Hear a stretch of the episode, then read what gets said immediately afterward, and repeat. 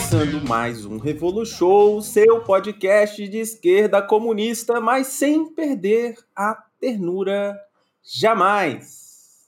Você que tá aí, ou foi no automático, ou você clicou para ouvir esse episódio, nós hoje vamos discutir um tema bastante importante, ainda pouco discutido aqui no podcast, que é a luta antimanicomial.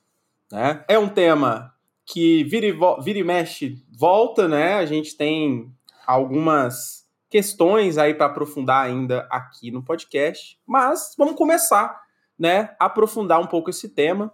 Como vocês sabem, esse é um programa educativo com os maiores nomes do marxismo brasileiro. Eu sou o Diego Miranda e à minha esquerda está ele novamente aqui, Dassaev, Daça da Saúde Mental Crítica. Seja bem-vindo.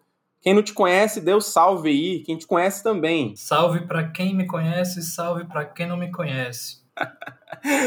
à esquerda do Daça está a Ana Terra. Seja bem-vinda pela primeira vez. Quem é você? Da onde vem? Para onde vai? Opa, muito obrigada. É, olá, pessoal. Meu nome é Ana Terra de Leon, sou historiadora, é, discuto história da psiquiatria. E para onde eu vou, só o Satanás sabe. e à, à esquerda da Ana está ele, ou Pedro Costa. Quem é você, Pedro? Da onde vem, para onde vai? Estou na extrema esquerda, pelo que eu entendi, né? É, sou Pedro, sou professor de psicologia na Universidade de Brasília. Minha formação toda é em psicologia, graduação, mestrado, doutorado. Não estou muito afim de perguntar para onde eu estou indo, não. Né? Faria com que eu refletisse sobre várias coisas que acho que o momento não é apropriado e eu não estava muito preparado para isso também, não. Mas agradeço o convite aqui para a gente conversar no espaço. Valeu. Então é isso. Brigadão aí a todas, todos vocês pela essa disposição de a gente estar tá debatendo aqui esse tema, né? A gente vai começar então do comecinho, né? É, como a gente está falando de luta antimanicomial, o pressuposto disso é o que, que é o tal manicômio, porque lutamos contra eles, né? Eu acho que um pouco a pergunta começa aí e também acredito que há muitas concepções sobre isso, né? Sobre o que, que é essa instituição e tudo, dentro né, do debate teórico que isso apresenta, mas vamos tentar um pouco começar aí para auxiliar quem está começando. Aí eu não sei quem quer começar, fique à vontade. Posso começar. Talvez meu desafio aqui seja. Eu, eu lembro que eu vejo o Pedro falando isso várias vezes e acho que essa frase hoje serve para mim. Talvez meu desafio seja não falar besteira hoje diante do Pedro e da Ana sobre lutante manicomial, né? É, fico mais tranquilo e mais confortável sabendo que talvez eu vou dar mais um pontapé e eles vão poder dar continuidade, né? Complementar mais sobre o, o tema, né? Cara, o explicar e tentar definir o que é que é o manicômio né, é uma tarefa muito complicada, porque assim, quando eu me proponho a fazer isso no meu curso, por exemplo, né, nas aulas que eu ofereço e nas apresentações que eu faço, geralmente eu levo no mínimo quatro horas para fazer isso, né? Então, vou tentar aqui dar uma, uma sintetizada, né, uma enxugada nessa explicação, até porque eu acho que vai ter complementações assim de outras visões, como da Ana, por exemplo, partindo da teoria mais Foucaultiana, né, sobre o que é, que é o manicômio. Mas eu acho que a gente pode entender o manicômio como um dispositivo institucional de gestão dos improdutivos, né? No História da Loucura, que é um dos principais livros, talvez, sobre o tema, né, na saúde mental e nessa leitura sobre luta antimanicomial, reforma psiquiátrica, o Foucault ele situa o manicômio como uma espécie de instituição de gestão dos associais, né? Em dado momento ele vai rever alguns posicionamentos que, que ele apresenta no História da Loucura, mas de forma geral eu gosto muito dessa, dessa síntese né, que ele faz, porque a gente consegue entender que é, essa instituição ela não surge do nada, ela não foi um mero desenvolvimento do saber médico, não foi um mero desenvolvimento do saber psiquiátrico, mas ela cumpre desde sempre uma função social, certo? Uma função histórica, assim, uma função social historicamente determinada, né? É... O, eu, eu gosto muito de pensar o manicômio a partir de duas categorias centrais pelo menos, né, que eu, que eu gosto de trabalhar com elas, que a primeira é a de superestrutura, que o Mesaros em Estrutura Social e Formas de Consciência 2 vai explicar a superestrutura a partir da ideia de complexos institucionais historicamente determinados. Eu gosto muito dessa síntese, porque tanto tem a ideia de complexos, ou seja, são instituições e, e, e dispositivos institucionais que se conectam com outros dispositivos, ou seja, desde o início a instituição manicomial está muito vinculada à ideia de prisão, à polícia, né, à psiquiatria, então é, não são dispositivos que atuam de forma isolada, mas sim de forma a construir complexos mesmo, né, institucionais historicamente determinados, ou seja, a gente consegue entender que o manicômio ele não às vezes existe uma certa leitura, um pouco equivocada, de que o manicômio ele sempre existiu e apenas se atualizou no capitalismo. Mas a ideia de manicômio, o dispositivo manicômio, ele surge é, ao passo em que se desenvolve o próprio capitalismo, né? Então eu gosto muito de pensar o manicômio como uma superestrutura, ou seja, um, um dispositivo institucional historicamente determinado que cumpre um papel e uma função específica dentro do modo de produção capitalista e também gosto de pensá-lo como um aparelho repressivo do Estado dentro daquela ideia que o Althusser desenvolve né, nos aparelhos ideológicos repressivos do Estado. Porque assim como a polícia, o exército né, e outros aparelhos repressivos, ele tem um papel fundamental de desempenho do controle, pela força inclusive, né, o controle físico é, de uma parcela da população, de uma certa massa populacional. Né? É, talvez a gente pode pensar que, claro, ele não nasceu, ele já não surgiu como um manicômio em si, né, como uma coisa pronta, mas ele foi um desenvolvimento histórico que acabou, é, sei lá, é, convergindo na forma é, histórica e social e institucional que a gente conhece hoje. A gente pode, por exemplo, se a gente for fazer uma genealogia, uma certa gênese do manicômio, identificar as suas raízes já no processo de acumulação primitiva do capital, né?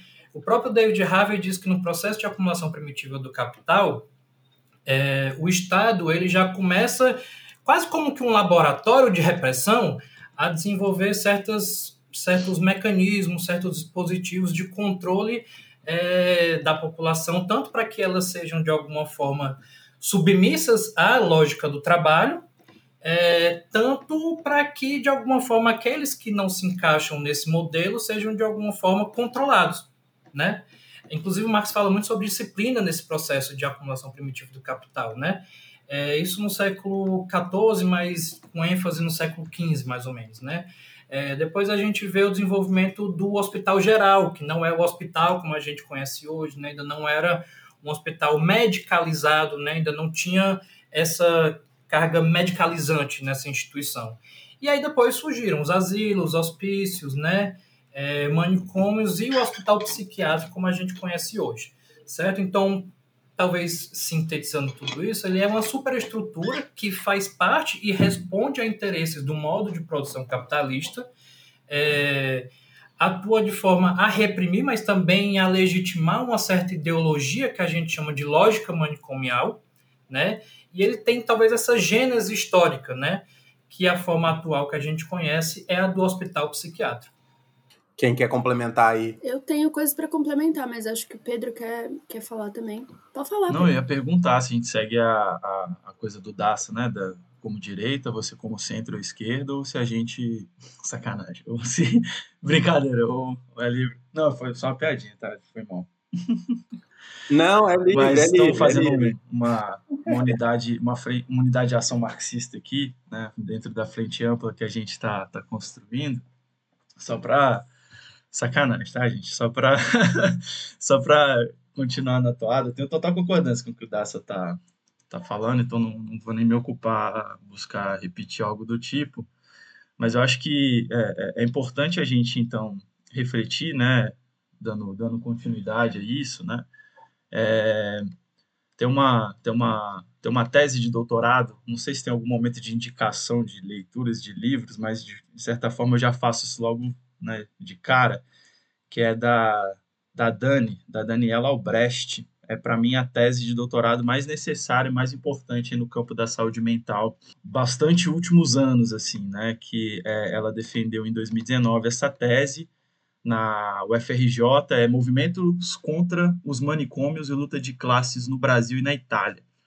Um estudo sobre consciência e estratégia. Em determinado momento, né, a Dani ela faz várias entrevistas é, com personagens importantes, né, tanto desse movimento na Itália, como no Brasil, e aí entrevistando né, o, o, Ernesto, o Ernesto Venturini, que é um nome de bastante relevo disso na Itália, né, que dá continuidade a, a, ao movimento germinado aí no movimento institucional italiano e a sua ramificação na psiquiatria democrática, que geralmente a gente vincula né, a imagem do Franco, Franco Basaglia, com pouquíssima extensão a Franca Basaglia, menos ainda a outros autores, né, e outros personagens, como Ernesto Venturini, Gianfranco Mingus, dentre outros aqui que eu ficaria muito tempo falando, mas nessa entrevista, né, o Ernesto fala para ela que o manicômio, então, é a expressão mais real do que a psiquiatria. Então, que eu gosto de falar o manicômio como a extensão mais bem pronunciada e acabada né, da psiquiatria e vou além, assim, extensão do campo psi. Eu falo isso com muita tranquilidade, sendo psicólogo. É, campo psi, entendendo como psiquiatria, psicologia e psicanálise. Tá? Então, aqui a traulitada vai nas três juntas, considerando que elas têm especificidades e particularidades entre si, tá? Não é a mesma coisa, não é incorrer no mesmo balaio de gato, vide Natália Pasternak, que gosta de fazer essas coisas para deslegitimar várias coisas, né? Ao mesmo tempo, então não é para descartar as particularidades dela, mas que o campo psi, então, ele expressa isso que o Daça está falando no plano ideal de justificação e reprodução dessa ordem social em movimento, em desenvolvimento, que é o modo de produção capitalista, que tem no manicômio a sua expressão mais bem acabada, né, institucionalizada. Mas isso que o Daça coloca, né, do manicômio sendo expressado enquanto instituição, mas que remete a uma lógica, é justamente a uma lógica que, por sua vez, né, se assenta nesse solo histórico concreto, que é o desenvolvimento do modo de produção capitalista, e que, por sua vez, produz, gere, é, ele produz, constrói suas próprias contradições internas, como o que a gente chama na tradição marxista de expressões, desdobramentos da questão social, que aí a saúde mental tem que ser interpretada, entendida enquanto um dos desdobramentos ou expressões dessa questão social, ao passo que se produz na relação com as outras, né, pobreza, desemprego. Né, então, elas só podem ser entendidas enquanto algumas dessas expressões, dessa questão una, que é a questão social, que, portanto, se a gente recorta uma das outras, a gente está descaracterizando elas tal como elas se produzem. Tá? É, então, sendo isso, né, o campo psi vai ser convocado a expressar isso no plano ideal, com reverberações práticas, só que, obviamente, de maneira a mistificar esse próprio processo de produção de, de construção. Até porque, se ele se apresentasse tal como ele se, se produz e fosse lido, interpretado tal como ele se produz, isso automaticamente voltaria, né? Enquanto uma auto-arma da crítica contra a própria sociabilidade, né? Que está que, que, que tá se movendo, que está se reproduzindo nesse processo. Então, nesse sentido, o capitalismo se utiliza das armas do campo psi, e algo que é importante da gente refletir, que não é à toa que é nesse período histórico aí de germinação do modo de produção capitalista que a psiquiatria se autonomiza, que ela se constitui como um campo do saber específico, particular, né?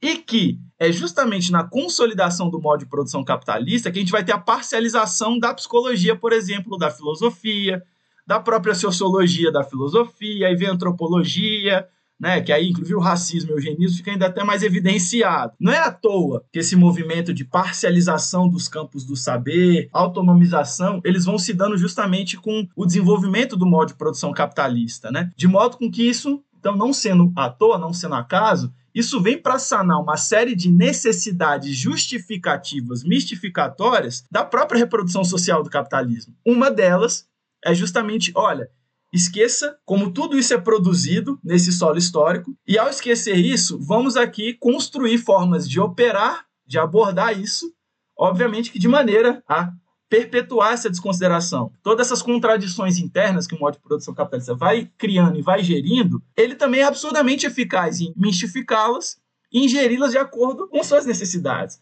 Como, por exemplo, a via da segregação, da disciplina, do disciplinamento, E é o que é de fato extremamente importante, que aí eu finalizo, passo para ti, Ana, é que não dá para aprender e compreender a lógica zilar manicomial, que, portanto, se expressa na instituição, mas não é a instituição apenas, e nesse sentido tem que ser analisada justamente nesse solo histórico, né, como que ela tem similitudes com a lógica de gerência, por exemplo, da criminalidade, nas ditas instituições prisionais por excelência, como que ela está presente na lida, né, com o famoso de menor, né, que no Brasil, inclusive com uma série de avanços e conquistas, se materializa no socioeducativo, mas não sem as suas contradições e limites, dentre outras, tá?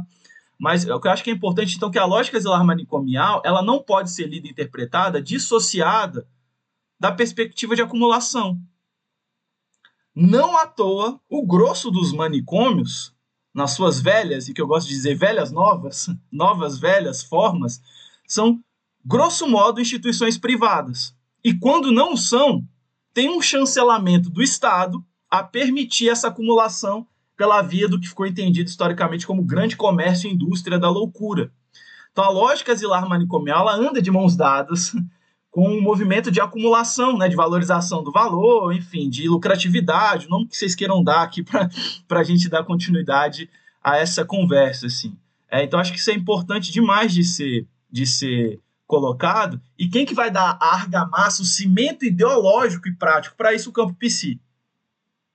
Então vão ser os cavaleiros do apocalipse capitalista nesse sentido de ocultar e mistificar como isso se produz, né? E a partir disso vão colocar aí ferramentas para que isso seja abarcado como o Daça muito bem muito bem coloca. -se. Vou aproveitar antes de passar para Ana, aproveitar a nossa Foucaultiana aqui é, e pegar um pouco isso que o Pedro está colocando, né, das instituições prisionais, porque a gente está lidando agora, nesse momento, com a é, tentativa, né, de privatização. Minas Gerais, por exemplo, é um dos exemplos nacionais do processo de privatização dos presídios, né, e isso isso está correlacionado, né? Eu ia, eu já ia, eu já estava aqui antes do Pedro falar, eu já estava pensando nisso, né? Quer dizer, tem, tem um, um debate aí por trás disso que envolve essa questão do controle, né? Mas ao mesmo tempo da acumulação, da, da do lucro, enfim. É isso, porque, né, já que Foucaultiana vai falar, a gente já junta tudo e aí vai ficar show.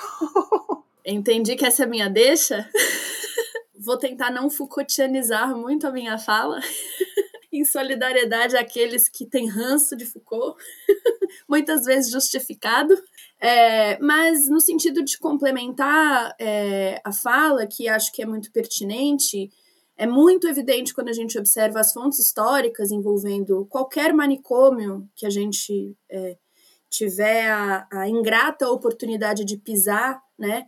É a questão da gestão dos improdutivos que foi colocada lá no início é, pelo Dassaev e que eu reitero aqui, né? Inclusive trazendo um, um pequeno dado histórico, né, pequeno, singelo dado histórico, de que o modelo escolhido, né, é, quando a gente tem uma primeira tentativa de uma estrutura de do que hoje a gente chama de saúde mental, mas que na época, na verdade, se resumia à psiquiatria, né, no Brasil, que vai ser durante o, o governo Vargas, né, e, e, isso vai ser mais fortemente estabelecido durante o Estado Novo, o modelo escolhido para os hospitais psiquiátricos no Brasil é o de Hospital Colônia. O que, que é o Hospital Colônia? O Hospital Colônia é um hospital em que o trabalho, notadamente o agrícola, vai ser visto como o tratamento, o carro-chefe do tratamento.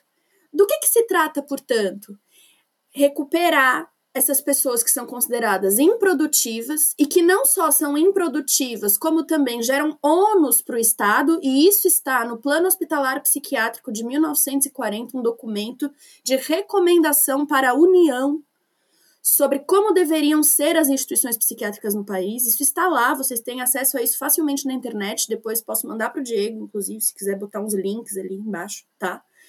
É, então a gente percebe essa dimensão da gestão dos improdutivos de uma forma muito, muito evidente nas fontes. Isso aí não tem, não tem discussão, né? Isso é, isso é um fato. É, o que eu gostaria de acrescentar, até para não tomar tanto tempo para a gente poder discutir outras coisas, né? É essa questão que o Pedro destacou, que o DCF também destacou, né? É, mas mais o Pedro, do manicômio enquanto uma lógica, né, que se fundamenta nas áreas psi, né? O Foucault vai chamar, para citar o Foucault, já que, já que já fui chamada de Foucaultiana, é, para citar o Foucault, ele vai chamar de função psi, né? Então, para englobar justamente todas essas áreas e poder entender como que cada uma das áreas psi né, colabora é, é, é, com a psiquiatria, mas com, com as instituições psiquiátricas de uma forma geral, né, com o manicômio de uma forma geral. Manicômio é um, um termo muito mais propriamente brasileiro, a gente já vai discutir sobre isso mais para frente, né? É, eu gostaria de uh, que a gente focasse nessa questão da lógica manicomial, porque senão fica parecendo que se a gente fechar certos tipos de instituição, o problema está resolvido. E não é bem assim, né? A gente entende que o manicômio ele se estabelece também baseado nas ciências psi, baseado, portanto, numa justificativa técnica, né, que obscurece as opressões, que obscurece a dominação, né, conforme o Franco Basaglia coloca bastante nos seus textos, né, eu diria que são três alicerces principais, para além da questão do trabalho e do capital, evidentemente. O princípio do isolamento, a justificativa da periculosidade, então a noção de que essas pessoas elas são naturalmente perigosas. Por quê? Por conta de uma questão biológica que as torna diferentes das outras, né? É, e o manicômio como um local que é ao mesmo tempo um lugar de exclusão e de correção eu acho que o modelo do Hospital Colônia ele evidencia isso muito muito claramente, né? É, é, um lugar em que a gente exclui esses improdutivos e corrige o comportamento deles. Se não for corrigir, não tem problema nenhum, essa pessoa vai passar o resto da vida internada, né? Eu acho que o manicômio ele ele tem bastante essa dimensão então de pensar o louco, né, essa categoria aí, né, social, como alguém que é perigoso por natureza. E isso justifica o isolamento. Então você percebe o, o, o fechamento da cadeia perfeita, né? Você tem um determinado modo de vida que requer uma certa disciplina, que requer uma certa educação, uma certa moral para o trabalho, e você tem, evidentemente, pessoas que não se encaixam nisso, por N razões. O manicômio ele vem de uma forma muito eficaz suprir é, esse problema que o próprio capitalismo gera, como o próprio Pedro já tinha comentado, né? Como? Excluindo, isolando, justificando cientificamente uma certa periculosidade, né?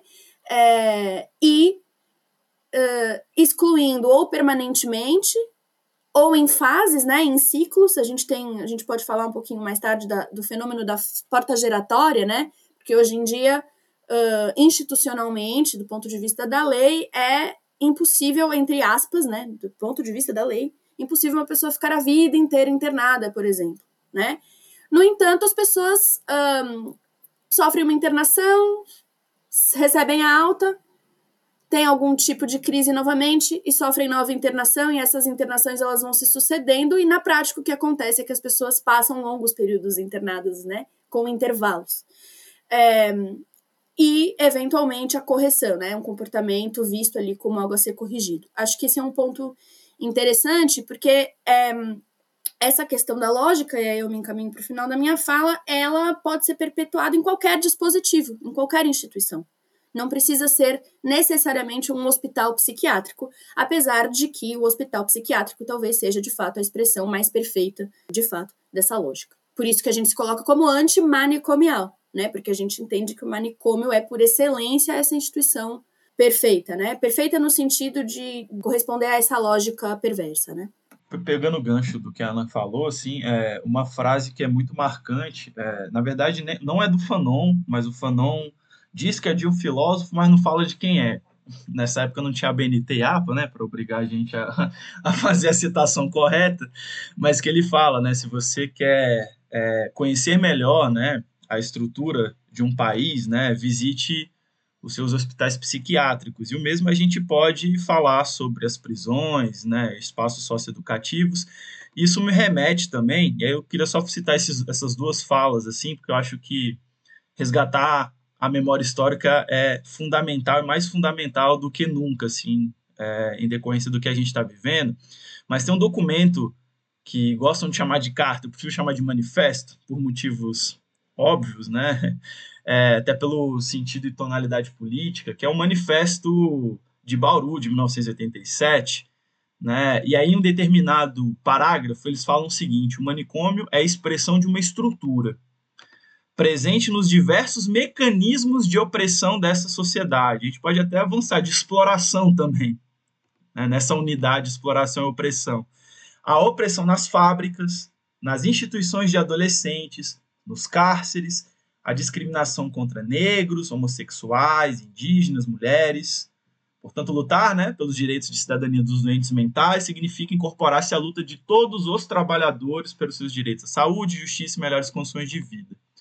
Então, acho que isso é, uma, é algo que o próprio movimento traz para si historicamente, que tem total ressonância aí, né, como foi falado anteriormente, e que eu queria trazer como forma de ilustração, ao mesmo tempo que que é importante fazer esse resgate, porque eu acho que tem coisas que a gente tem feito no movimento que parece que a gente esquece né, da nossa gênese, da nossa história, ou diminui algumas coisas, ou vai para uns caminhos de recuo, de inflexões, assim, que aí, nesse sentido, o resgate da memória histórica serve aqui como ilustração das falas anteriores, mas também para cumprir esse sentido, esse papel político do que, que nos constitui historicamente, né, do que, que nos constitui é, enquanto crítica, enquanto movimento, enquanto necessidade de, de, um horizonte estratégico de superação do manicômio e da sociabilidade que o faz manicômio, que o forja, que nele por ele se reproduz. Bom demais, já deu a deixa aqui, né? O rapaz deu a deixa. E aí agora a gente vai, né? Então, já que você está puxando a ideia do manifesto, o que, que é essa luta, né? Que a gente já está falando dela, é, mas eu acho que é isso, né? Ao, antes um pouco da, da gravação, a gente está falando da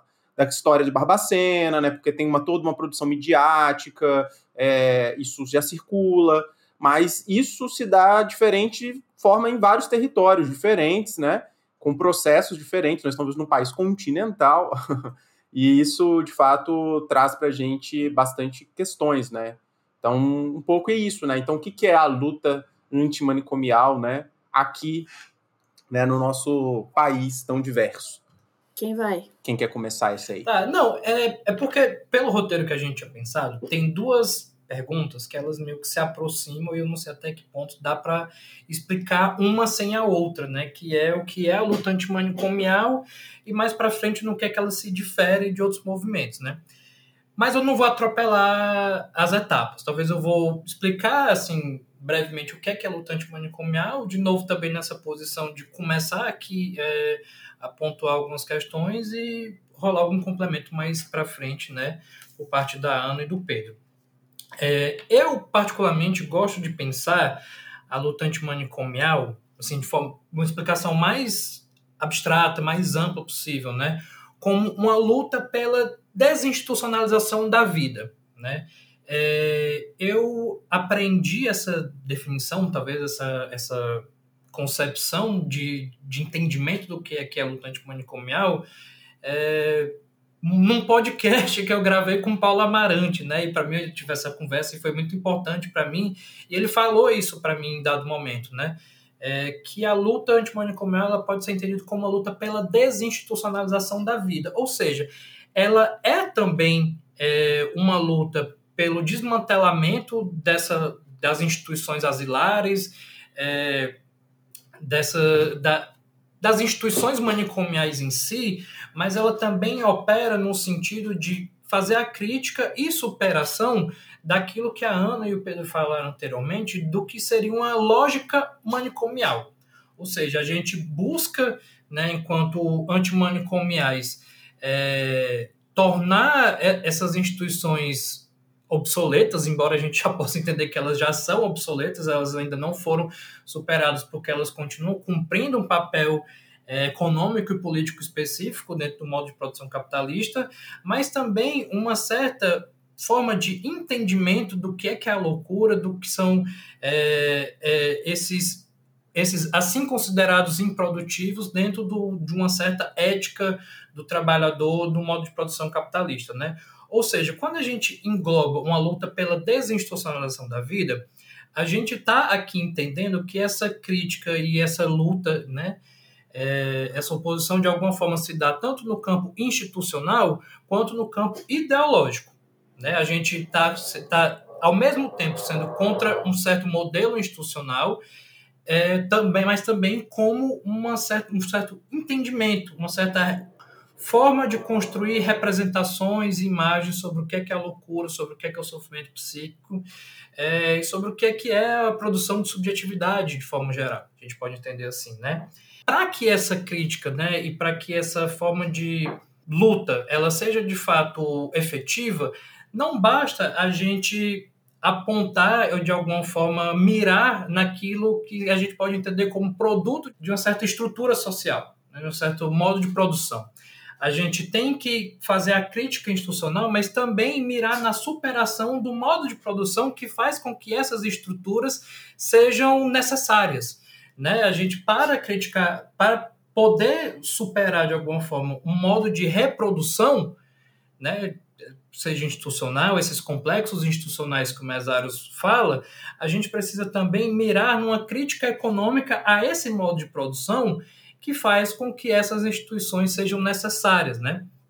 É, então, para além da, da crítica e, e, e, do entendimento de que a luta antimanicomial ela mira numa desinstitucionalização da vida, é, a gente tem como horizonte estratégico é, a superação de uma estrutura política, econômica e epistemológica que dá base a essa superestrutura antimanicomial, né? É, porque para além da, da, crítica ao modo de produção, existe também uma crítica a ser feita num certo modo de entendimento de produção de verdades, digamos assim, né? É um certo modo de fazer ciência que está muito bem alinhado a esse projeto político do qual o manicômio ele serve.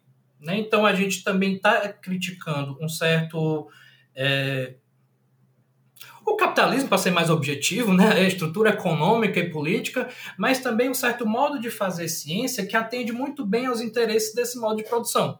Certo? Então, talvez para sintetizar é, e para dar o pontapé inicial, eu entendo que essa seja a, a sei lá, uma explicação inicial do que é, que é luta antimanicomial. Embora, assim, luta antimanicomial a gente pode entender como algo muito particularmente brasileiro.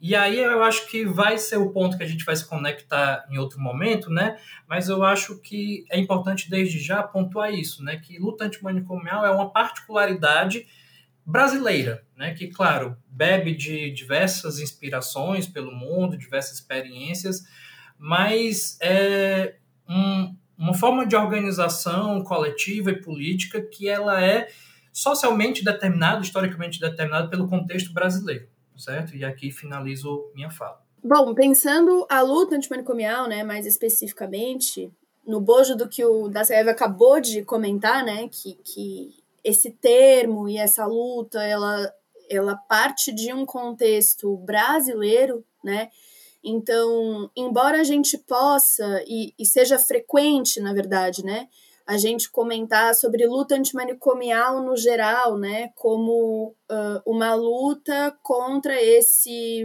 esse modelo institucional que é o manicômio e essa lógica, né, e aí nesse sentido a gente poderia extrapolar o território brasileiro e chamar outras lutas que eventualmente tenham almejado, né, tenham tido como horizonte abolir o manicômio, chamá-las de, de, de antimanicomiais, eu, como historiadora, gosto de pensar que a luta antimanicomial é, ela tem uma ela tem essa particularidade de ser algo que surge em território brasileiro, num determinado contexto histórico, né?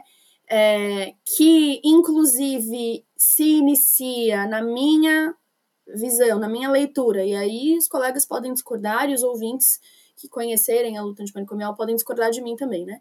Mas é, vem de uma construção que é anterior ao Manifesto de Bauru, que o Pedro aqui comentou, né? Que é o Manifesto de 87, me corrijam se eu estiver enganada, né?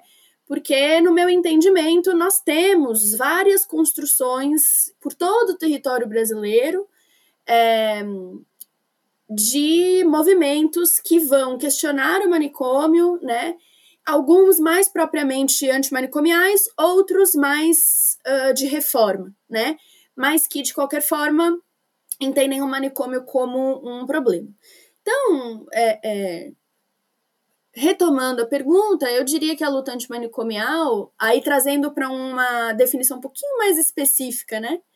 é, do que a luta contra a institucionalização da vida, que eu acho que é uma boa definição, né? É a luta contra a lógica do manicômio e pelo fim de instituições manicomiais, né? É, se eu acho que no, a gente tem um, um, problema atual no debate, né? Novamente, na minha concepção, aí a gente pode debater isso, os ouvintes podem debater depois também, né? Mandar mensagem pra gente e tudo mais. Mas eu acho que a gente tem uma, uma confusão um pouco perigosa entre reforma psiquiátrica e luta antimanicomial. Embora muitas vezes elas caminhem juntas, elas não são a mesma coisa. Elas não são a mesma coisa, porque reformas psiquiátricas ocorreram desde que a psiquiatria é protopsiquiatria, para usar um termo Foucaultiano novamente, né? Existe uma reforma do asilo, que na época não era psiquiatria, ainda era alienismo, né? É, já no final do século XVIII. Né, o clássico movimento de Pinel, né, que a gente gosta de personalizar as histórias em uma pessoa só, né? Mas é, o clássico movimento de Pinel de desacorrentar os loucos, né? Então, o que que esse médico faz? Esse médico e mais uma porrada de gente que estava junto com ele, porque ninguém faz movimento histórico sozinho, né? Então, pelo amor de Deus. Mas é, o que que eles percebem? Que aquilo ali não era uma prática médica no entendimento que eles estavam desenvolvendo de prática médica. Acorrentar uma pessoa alienada não era uma prática médica, né? Há que se dizer que ele não simplesmente desacorrenta e aí os loucos são libertados e ai que lindo, como o Pinel foi um herói, né? Porque estes loucos poderiam ser acorrentados novamente caso não se adequassem à lógica de correção da instituição.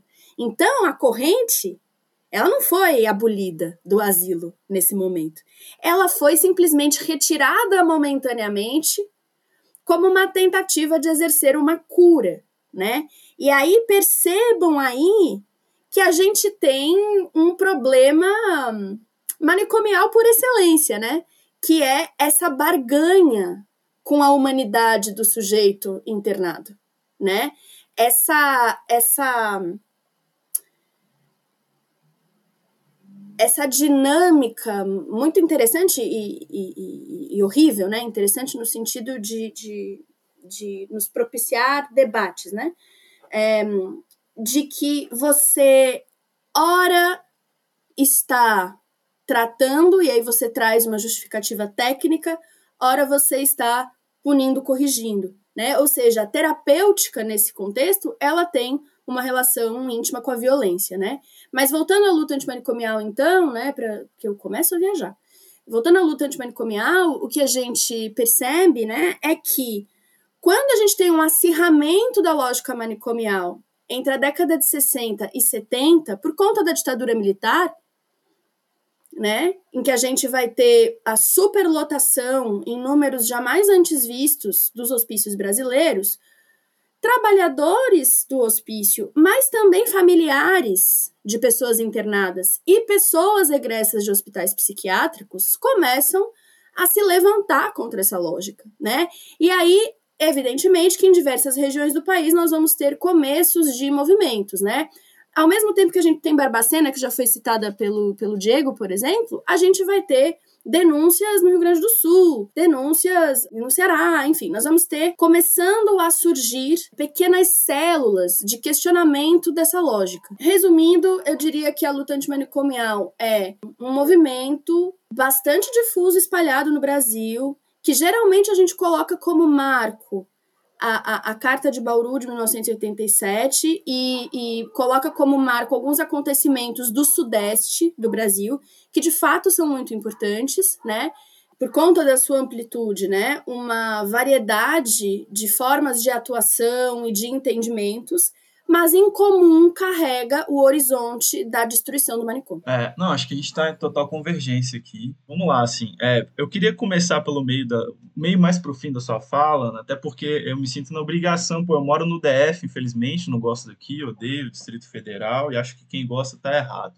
É, isso eu não estou disposto a debater, não.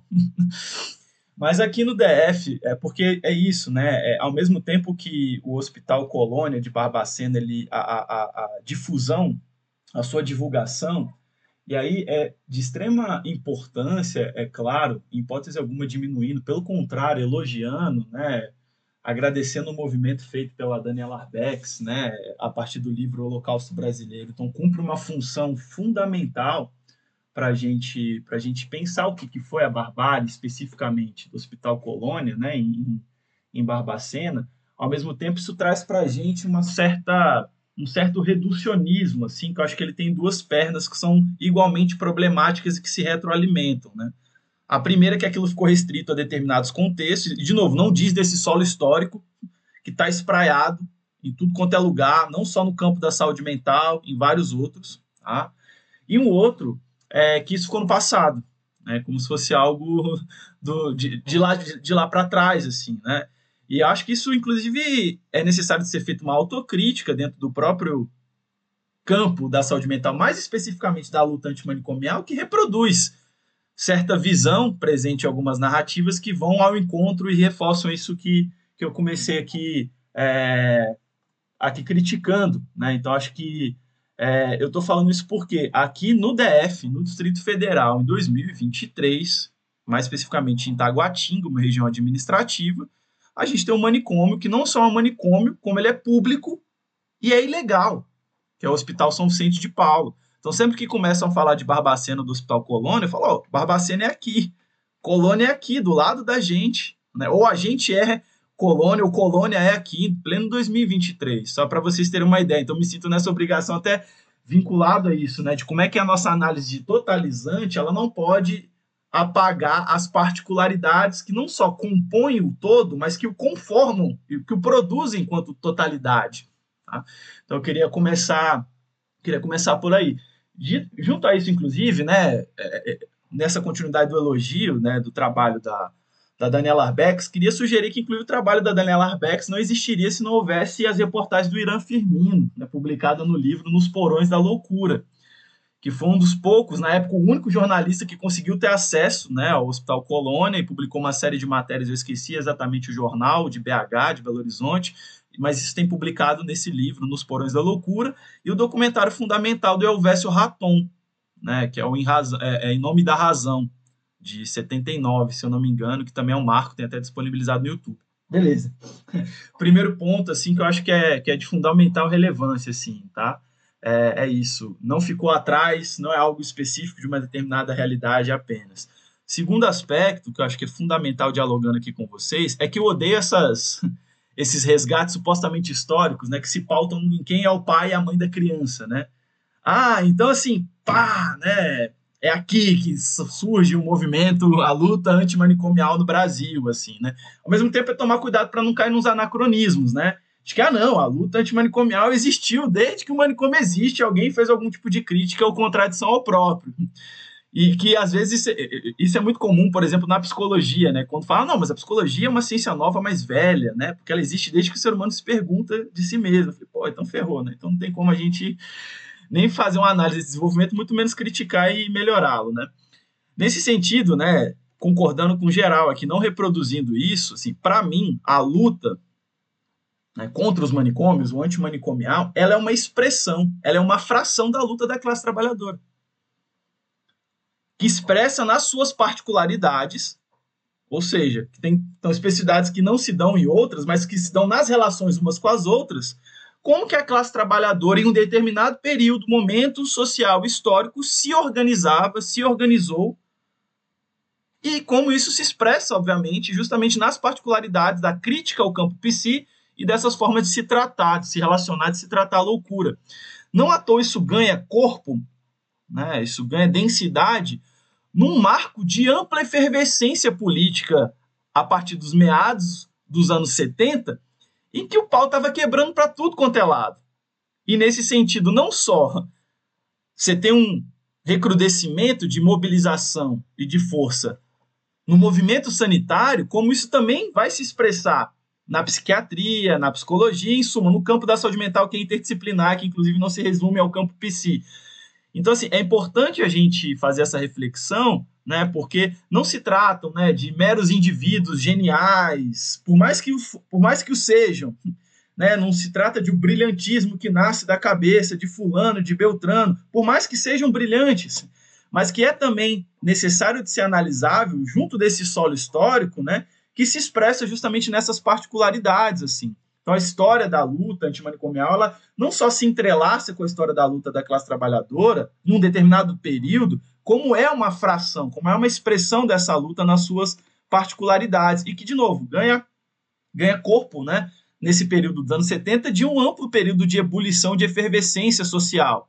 O pau estava atorando para tudo quanto é lado, isso também vai se expressar no campo da saúde mental de modo geral. Então, acho que isso é fundamental mas desde que isso também não anule, como muito bem a Ana coloca, né, as críticas e as contradições que o próprio desenvolvimento do manicômio vão vão gerando por si próprio, que a despeito de não serem hegemônicas, né, sempre existiram. Então dá para a gente apontar isso em inúmeros exemplos, né? não vou entrar nisso porque senão vou me estender mais do que eu tô, eu tô querendo. E aí, por fim, o terceiro aspecto nesse, nessa, nessa fala aqui agora, né, que é justamente isso. Logo, se eu sinonimizo o movimento antimanicomial, a reforma psiquiátrica, eu descaracterizo ele, inclusive, enquanto luta política, enquanto movimento social. E eu estou falando isso justamente porque eu penso que a gente vai resgatar isso já já na última pergunta para fazer uma análise de como é que isso se configura no, no presente. Se eu tomo reforma psiquiátrica, que é uma das conquistas, é um dos resultados dessa luta, dessa organização, desse movimento, como sinônimo do movimento, eu, inclusive, estou contradizendo um outro trecho do próprio Manifesto de 87, que vai falar: então a nossa luta, em extensão e última instância, com todas as mediações devidas, é contra o Estado que chancela as estruturas de opressão e de exploração. Então acho que é importante esse, queria mencionar esses três pontos aqui dialogando, até para a gente trocar figurinha. Vai lá, Ana. E nesse sentido, assim, de tudo isso que o Pedro colocou, né, é, a gente pode perceber que isso se expressa, inclusive, nas conferências de saúde mental e de saúde, né, que vem aparecido, né, é, nesse último ano e no ano passado, né? Nós tivemos, por exemplo, a primeira conferência de saúde mental dos povos indígenas em maio de 2022, né? É, totalmente calcada na luta antimanicomial, é, com propostas super interessantes, né? E que vem é, é, é, é, somar um pouco nessa, nessa argumentação que a gente vem desenvolvendo, né, de que, evidentemente, que existe um período histórico mais ou menos específico, né, década de 70 e 80, né, de consolidação de, de, de uma, de uma espécie de emergência da luta antimanicomial, né, evidentemente, é, mas que ela é múltipla e que ela está observando diferentes uh, uh, questões envolvendo os diferentes territórios e as especificidades é, de cada um deles, né? É, então, eu acredito que um, um, é um elemento muito importante mesmo, até para a gente descentralizar o nosso discurso de uma coisa que é muito perigosa também, que é o de centrar na atuação dos profissionais, né? Então, ah, os profissionais de saúde é, é como aqueles que levam, é, e, e aí uma, uma potencial uh, uh, uma potencial tutela que esses profissionais de saúde podem vir a fazer é, de usuários, por exemplo, né, e de pessoas que estão se manifestando e que tem sido muito denunciada, inclusive, dentro das conferências dos espaços autônomos de usuários, né?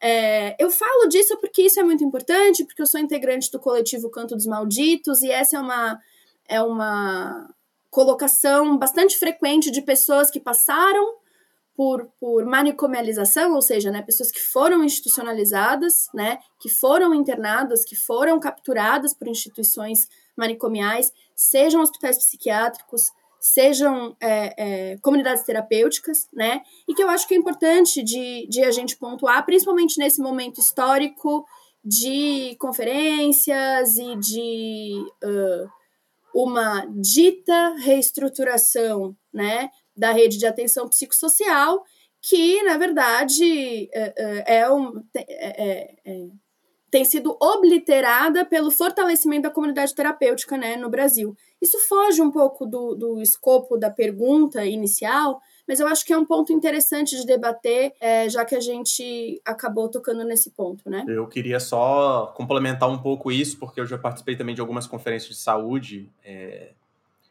e uma coisa que é bastante importante é como dirigente sindical, é, compreender que profissionais tendem ao corporativismo. E aí é uma concepção também muito é, centrada nisso, né? De como um grupo né, detentor de algum saber, etc., mas também dos seus próprios interesses econômicos, né? Então, é, isso na educação, em outros setores, vão se expressar também, né? E eu acho que é um grande desafio da luta antimonicomial na mediação do SUS. Embora o SUS seja um sistema público, universal, etc., etc., ele está sobre uma lógica de sistema capitalista e sobre relações de trabalho que tendem a reproduzir uma série de dinâmicas que eu acho que é bastante complicado. Né? E eu falo isso com bastante tranquilidade, porque é isso, eu sou dirigente sindical, a escola, a educação, quando a gente discute os processos, é, isso entra, né? Porque, por exemplo, pós-pandemia, é, a gente lida nas escolas hoje com uma questão, é a relação comunidade e trabalhadores. Se, por um lado, é, os trabalhadores querem garantir a sua segurança diante dessas relações, porque há um aumento é, bastante evidente de casos de agressão no interior das instituições, ou seja, dentro das escolas, há cada vez mais agressividade, as situações, enfim. Isso cria uma tensão ali muito grande, que aí põe né, quase em antagonismo determinadas relações que não deveriam estar, né? E aí se some quem, na verdade, pro, produz isso, né?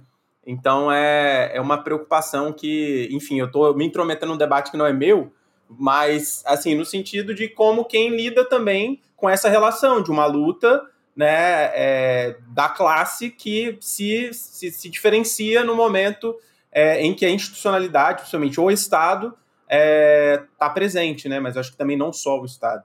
Enfim, é, é isso.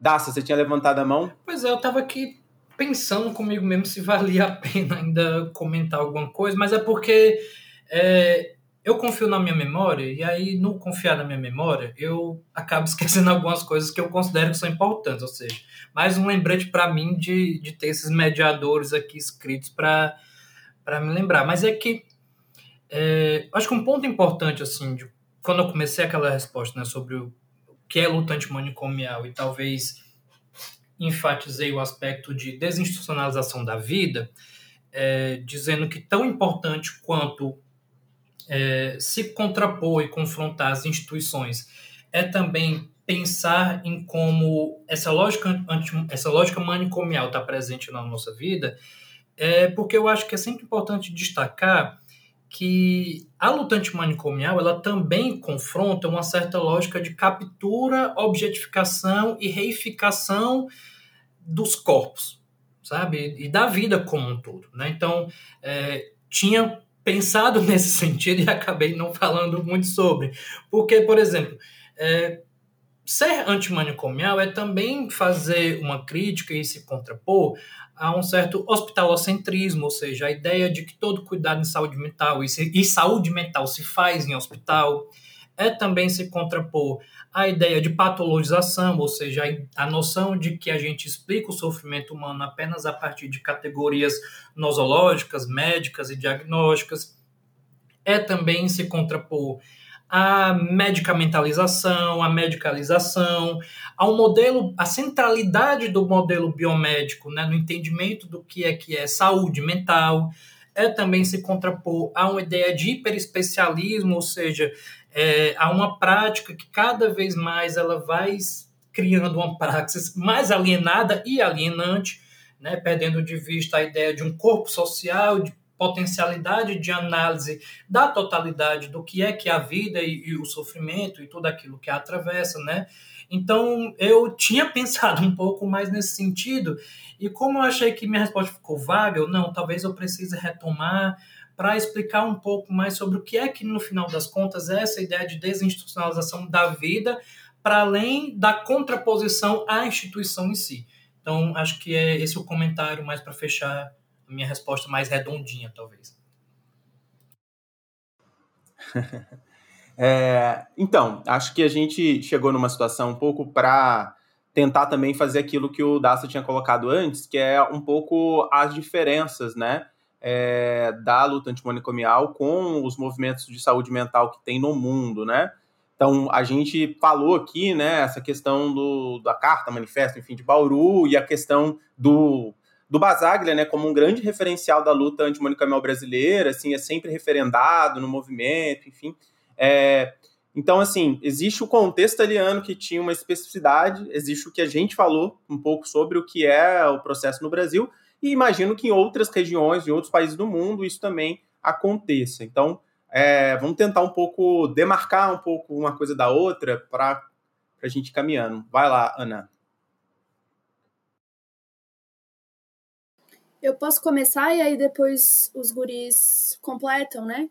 É, eu acho que para a gente pensar é, é, o, o, a luta antimanicomial brasileira e as relações possíveis de serem estabelecidas ou não, tanto com a luta na Itália, né, da, da, da psiquiatria democrática, da assim chamada psiquiatria democrática, como outros contextos, faz sentido a gente recuperar historicamente, né, é, um pouco desse contexto do século XX, especialmente no pós-guerra, que vai gerar uma série de movimentações de reforma e algumas de negação, né? Disso que a gente está chamando aqui, disso que a gente chama no Brasil de manicômio, né?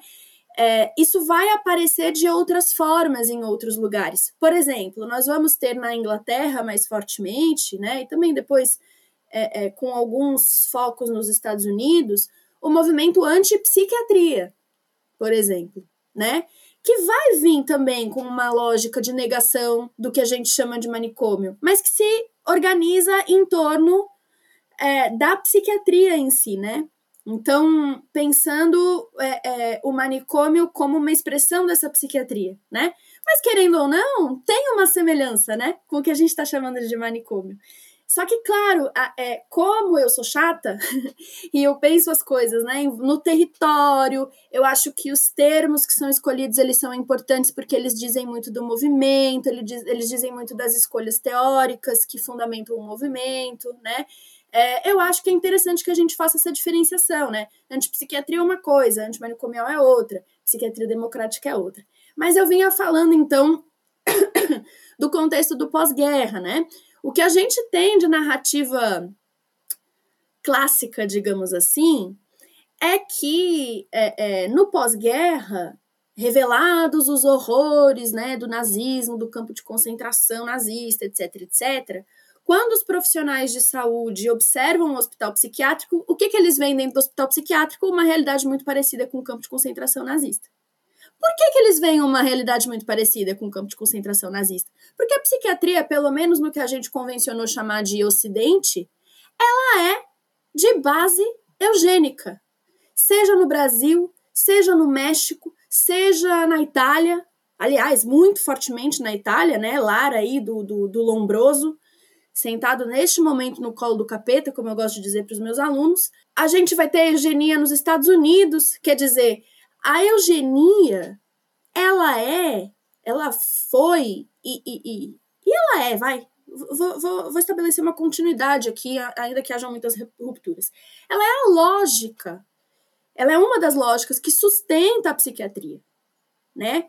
É, muito na confluência disso que a gente vinha falando, da gestão dos improdutivos. Então, o que, que a gente percebe? Que a, a, a psiquiatria, ela vai por meio do manicômio, fazer essa gestão dos improdutivos novamente, né? E esses improdutivos, eles têm gênero, eles têm sexualidade, eles têm raça, e eles são lidos como seres inferiores.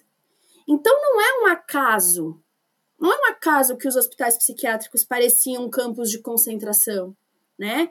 Não é um acaso que quando o Basaglia vem visitar o Brasil, ele entra em Barbacena e ele fala para os jornalistas: hoje visitei um campo de concentração. Porque, de fato, são instituições, porque o campo de concentração também é uma instituição, muito parecidas. Né? E aí a gente nota que em diversos, em diversos países vão surgir lutas, umas mais reformistas que outras, né? Para tentar operar mudanças nessa instituição, né? No caso italiano, a gente vai ter a psiquiatria democrática. Eu acho que o Dassaev e o Pedro têm muito mais propriedade para falar sobre isso especificamente do que eu, embora eu também tenha é, leitura a esse respeito. A gente vai ter uma negação de fato. E aí a gente vai ter um, um movimento é, muito interessante de que esses agentes dessa, dessa negação da psiquiatria e que eventualmente conseguem baixar uma lei, que é a Lei 180, né, que é, é, do ponto de vista institucional garantiria, né, porque lei não é garantia de nada, né, mas garantiria então o fechamento dessas instituições. Esses representantes, digamos assim, da psiquiatria democrática, notadamente o Franco Basaglia, começam a viajar para outros lugares do mundo porque como eles são, estão sendo exitosos, esses movimentos de reforma querem estudar o modelo, digamos assim, italiano, que o Basaglia critica, né? Isso não deve ser visto como um modelo, porque se ingessa a proposta e aí a tendência a voltar para a lógica manicomial é, é, muito alta, né? Mas começam a estudar essa proposta, então, para tentar replicar nos seus territórios. A gente tem, por exemplo, o Basaglia visitando os Estados Unidos, né? E dessa visita sai um documento maravilhoso que é a Carta de Nova York, em que ele critica a reforma psiquiátrica estadunidense. É um dos meus textos preferidos do Basaglia, inclusive recomendo aos, aos, aos ouvintes, às ouvintes que leiam. Basaglia vem ao Brasil também. Mas assim como o Basaglia, outros autores que eram também militantes no campo da saúde mental, em maior ou menor grau, vão vir para o Brasil. O Deleuze vem para o Brasil, o Foucault vem para o Brasil né? Então, na década de 70, a gente vê um esforço de conversa das diferentes lutas, que evidentemente vão ter características diferentes porque se tratam de territórios diferentes, né? Tratam-se de demandas, portanto, diferentes.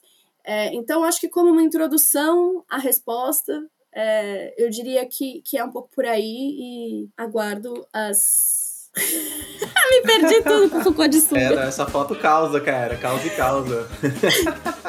sunga de crochê, diga-se de passagem. Ela no Pará, né? Aquela foto?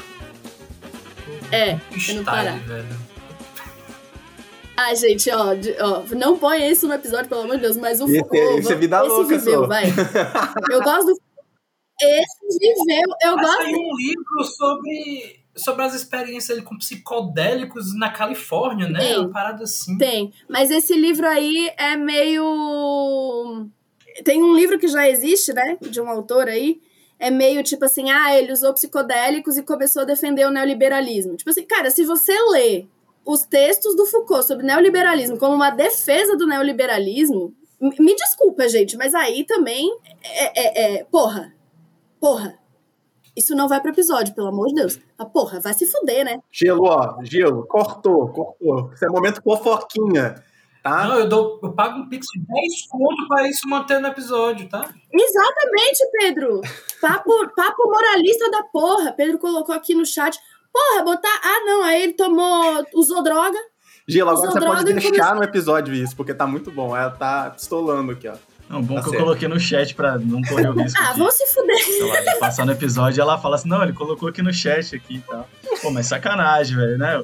Usou, usou psicodélico, de- dá até título, né? Usou, usou psicodélico e defendeu, defendeu o neoliberalismo. Tipo aquelas frases de STF, assim, colocar em camisa, assim, tá? Você usa psicodélicos e defende o neoliberalismo. Caraca, esse debate de drogas é uma merda, né, bicho? Na moral. Vamos, vamos- man- vamos manter aqui pra gente não, não ir pra, esse- pra essa seara, já é muita treta. Olha Isso. isso aqui. Pro- Ó, pronto. Então, quem mais quer falar? Daça, Pedro? É, eu nem sei muito assim o que complementar mais, porque eu acho que a, a fala da Ana foi bem completa, mas talvez, assim, se eu for repetitivo, peço perdão, tá? Mas Eu vou tentar, não sei, mas eu acho que a gente segue um raciocínio, talvez uma certa organização de ideias é um pouco parecido, né? É, acho que o aspecto da Segunda Guerra Mundial eu não vou comentar, porque a Ana já trouxe muito bem na fala dela, né? Mas acho que outros dois ou três marcos, digamos assim, que impulsionaram bastante as experiências de reformas pelo mundo, é, foi a própria Declaração Universal de Direitos Humanos, né, que eu acho que é um ponto importante assim, para a gente marcar, é, a eclosão de luta por direitos civis pelo mundo, né, e também, né, é, com todas as contradições, tá, gente? Assim, não falo isso achando que foi uma panaceia ou que foi ok, mas é, a literatura apresenta isso, né? O próprio Manuel Desviado, no livro A Reforma Psiquiátrica, traz isso também, de que a reforma psicofarmacológica também foi um impulsionador de experiências de reforma psiquiátrica pelo mundo. É, não sem problemas, tá? Mas, de fato, com o advento da clorpromazina, se teve um avanço, né? De, de pelo menos ter mais recursos para poder, de alguma forma, trabalhar saúde mental para além do âmbito hospitalar, né? Restrito, digamos assim, né? Então, a gente pode entender esses marcos, assim, mais ou menos entre 45 até 52, como momentos importantes que de alguma forma ajudaram a impulsionar de alguma forma movimentos de crítica e de construção de novas práticas em saúde mental. É, a pergunta é sobre o que é que difere a luta antimanicomial de outras experiências, né? E eu geralmente quando faço isso assim em algumas falas, eu tendo a falar sobre essas experiências, pelo menos do que é que de alguma forma elas contribuíram para o processo da luta antimanicomial brasileira, ou, ou pelo menos para o processo de reforma psiquiátrica aqui no Brasil, né? É, acho que demandaria muito tempo, mas assim, pelo menos a, a, a guisa de exemplificação, sei lá, eu vou citar aqui, por exemplo, a gente teve a experiência da comunidade terapêutica de Maxwell Jones, né, o principal nome, na Inglaterra, né, onde aqui no Brasil a gente assimilou muito a ideia de horizontalidade, ideia de aspecto relacional no, no fazer em saúde mental. Teve a psicoterapia institucional, cujo principal nome talvez seja o Tosquelles, né, que inclusive foi o trabalhou com Fanon, né, em Sanalban, é, na França, a gente teve a própria socioterapia do Fanon, que muitas vezes é esquecida né, na, na literatura mais tradicional sobre, sobre saúde mental. A gente teve a psiquiatria de setor, Lucien Bonafé na França, a antipsiquiatria, que a Ana já falou, que tem uma, uma particularidade que mais do que uma experiência de reforma, ela foi principalmente um movimento político, embora ela também tivesse experiência de reforma, por exemplo, na Vila 21, que era onde o David Cooper trabalhava, né? Mas ela era muito mais como um movimento político do que uma experiência de reforma propriamente dita, e uma experiência que nem necessariamente é de reforma, que é o movimento anti-institucional da psiquiatria democrática na Itália, né? Porque existe um problema aí, talvez, em colocar essa experiência como uma experiência de reforma psiquiátrica, porque se a gente for pegar, na verdade, o que é que o movimento da psiquiatria democrática italiana estava pensando, eles queriam abolir né, a psiquiatria, queriam superar a psiquiatria. Né? Então, eles não queriam simplesmente reformar, eles queriam produzir um movimento anti-institucionalidade no campo da saúde mental. Então, de cada uma dessas experiências, o Brasil assimilou muita coisa, né? é, conseguiu pegar, por exemplo, da psiquiatria de setor, que a gente pegou o princípio da territorialização, por exemplo, né? É, a gente começou a trabalhar com a noção de rede, de setor, de serviços não necessariamente substitutivos, que na França não existiam serviços substitutivos, mas serviços complementares ao hospital, né? É, então a gente conseguiu de alguma forma assimilar tudo isso para a experiência brasileira, tá certo? É, o que que diferencia necessariamente assim a, a, o que é a luta antimanicomial de cada uma dessas experiências pelo mundo? É claro que a gente está tentando aqui, talvez, encontrar aquilo que pode identificar a particularidade brasileira nesse processo. Mas aqui a gente vai ver similaridade tanto no horizonte político quanto de práticas com relação a essas outras experiências, porque a gente foi muito inspirado por elas também, né? É... Talvez, o que, é que tem de particular no movimento antimanicomial brasileiro? Primeiro que surgiu pelo movimento de trabalhadores da saúde mental. Isso não é tão diferente assim de outras experiências, porque se a gente for ver, por exemplo, a psiquiatria democrática italiana, surgiu também com o movimento de trabalhadores. Então, é, isso é uma característica da, da luta antimanicomial brasileira, mas não necessariamente se diferencia tanto assim de outras experiências que também é, foram muito encabeçadas, pelo menos num primeiro momento, por trabalhadores da área. Talvez aqui tenha um, um aspecto que seja importante a gente, a gente frisar, que mais ou menos ali no segundo congresso de saúde mental de Bauru, houve uma mudança qualitativa do que é que seria esse movimento. Né? Ele deixou de ser um movimento de trabalhadores e passou a ser um movimento antimanicomial.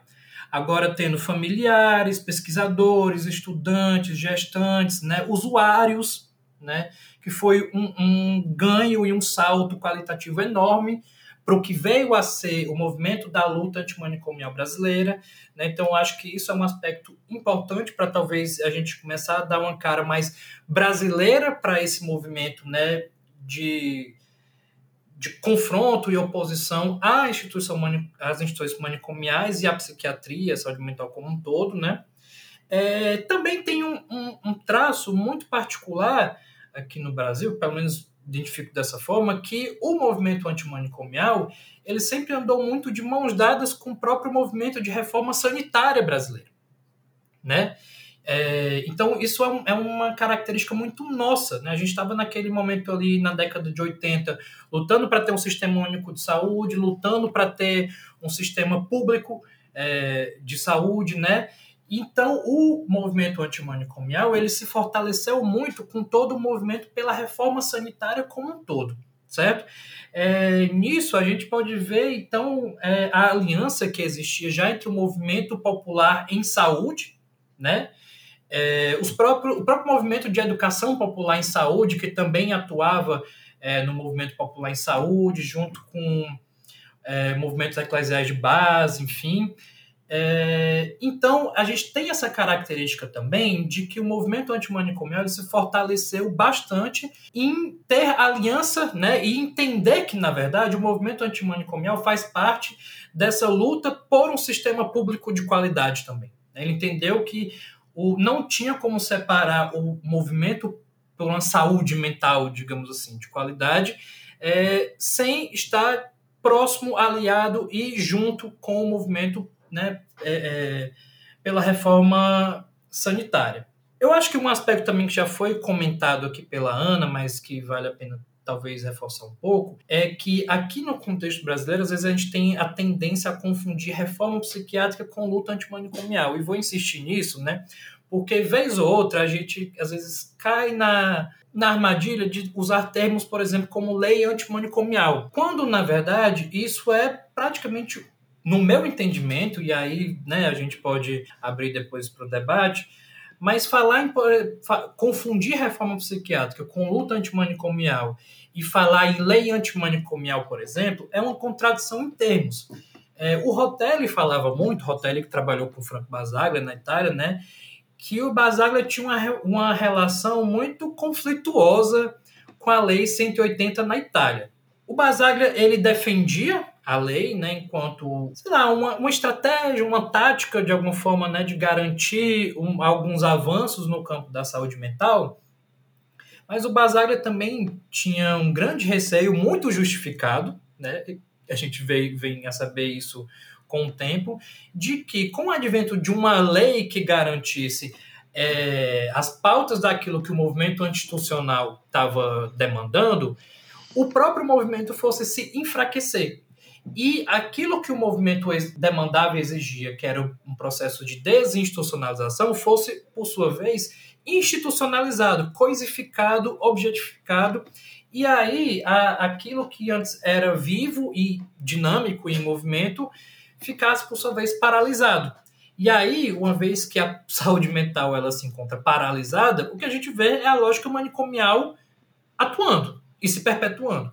Né? Ou seja, então ele tinha uma relação um pouco, pô, que legal, mas não vamos achar que isso aqui garante aquilo que a gente está exigindo. Inclusive o Basaglia era muito, era muito aberto com relação a isso. Né? A própria a crítica que ele fazia às comunidades terapêuticas inglesas do Maxwell Jones é, já explicitava muito do que, é que ele pensava. Ele dizia assim, ah, o Jones, por exemplo, ele achava que dava para você fazer a mudança numa comunidade terapêutica e não mudar a sociedade. Eu não acredito nisso. Eu acho que a gente tem que começar por aqui, mas ter como horizonte a mudança da sociedade como um todo.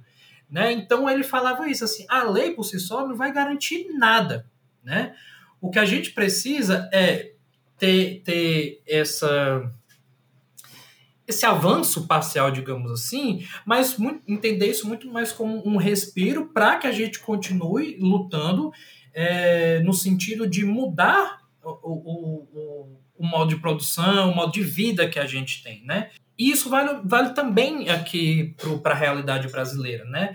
Infelizmente, por, por, vários motivos, né, que nem vale a pena a gente explorar tanto aqui, porque são muito complexos, mas a gente tende a confundir reforma psiquiátrica com luta antimanicomial, né? É, quando, na verdade, a reforma psiquiátrica ela tende a ser talvez uma expressão muito tímida do que, de fato, a luta antimanicomial demandava e exigia, né? É, então, acho que é importante, talvez, a gente fazer essa distinção e pensar que é, a gente não tem nem de longe, nem de longe, uma lei antimanicomial. No máximo, a gente tem uma lei reformista, né? porque a nossa lei, como ela está é, como ela foi promulgada, ela nem prevê, de fato, a extinção dos manicômios, né? Prevê uma redução gradual, lenta, né?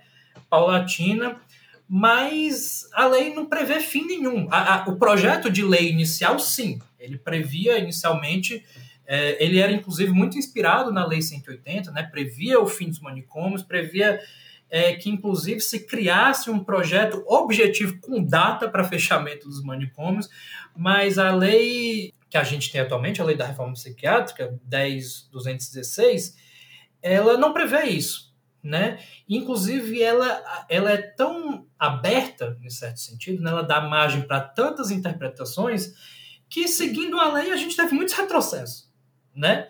É, a gente teve aí um, um, um, sei lá, ameaça de fim de mais de 100 portarias, né? Um grande um grande processo de remanicomialização que a gente viveu e está vivendo até agora, mas é doloroso pensar que se a gente for analisar apenas no aspecto legal da coisa, a própria lei que a gente tem, ela dá margem para isso, né? É, então, acho que é importante também, na realidade brasileira, a gente diferenciar o que é, que é reforma, o que é, que é o processo de reforma psiquiátrica, que, que assim, pela minha fala, talvez né, possa dar a entender que ela é menos importante. Não é. Ela é importante sim, né? tem seu, seu papel, sua função histórica e, e, social e política, mas que ela não pode ser confundida com a luta antimanicomial, que é um movimento político né, descentralizado, horizontal, e que ele, ele, ele opera principalmente fora do aparelho do Estado, certo? Então, acho que é, esses são os principais pontos de contribuição que eu consigo pensar nesse momento. Se eu me lembrar demais, aí eu peço a fala de novo. Pedro? Ah, vamos lá. Assim, primeiro ponto, eu queria fazer um, sei lá, um mexão safado aqui, é, porque faço parte de um. A gente tem um projeto de extensão aqui no NB, que é o Saúde Mental e Militância no DF.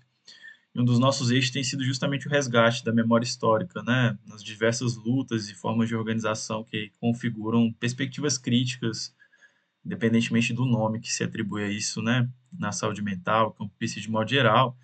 E aí, é, já até mesmo fazendo mexer e respondendo, eu acho que tem algumas experiências históricas que não por acaso passaram largo, assim, que não, que a gente não se apropriou de maneira devida.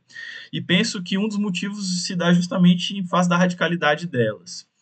Queria citar aqui rapidamente, né, não vai ter como a gente desenvolver sobre isso, né, o coletivo de pacientes socialistas, no início dos anos 70, na Alemanha. Queria citar, na Inglaterra, é, o movimento é, que, inclusive, eles davam esse nome, tá? Era Sindicato de Pacientes Mentais. Eles se reuniram e se, inclusive formalmente, burocraticamente, se configuraram como um sindicato de, de usuários né, do sistema dos manicômios, de maneira bem, bem direta. Temos outras experiências, como também, por exemplo, né, nos Estados Unidos, ó, ó, vou, vou, citar elogiosamente alguma coisa dos Estados Unidos, né, que é o Mental Health Liberation Front, né, que a gente está traduzindo como Frente de Libertação dos Usuários né, da, da, da, Saúde Mental, Frente de Libertação de Pacientes Mentais, e também no Canadá, né, a Mental Patients Association, desculpa aí pelo meu inglês, mas é a Associação de Pacientes Mentais. Então, assim, só algumas. Eu, tô, eu não estou querendo expressar que são as únicas, não estou querendo dar aqui uma, um, um, privilégio ao, ao, ao, norte global nesse sentido, até porque eu vou falar de uma outra experiência que o Daça sinalizou ela, que é frequentemente esquecida aqui, que ela é fundamental e basilar para a gente.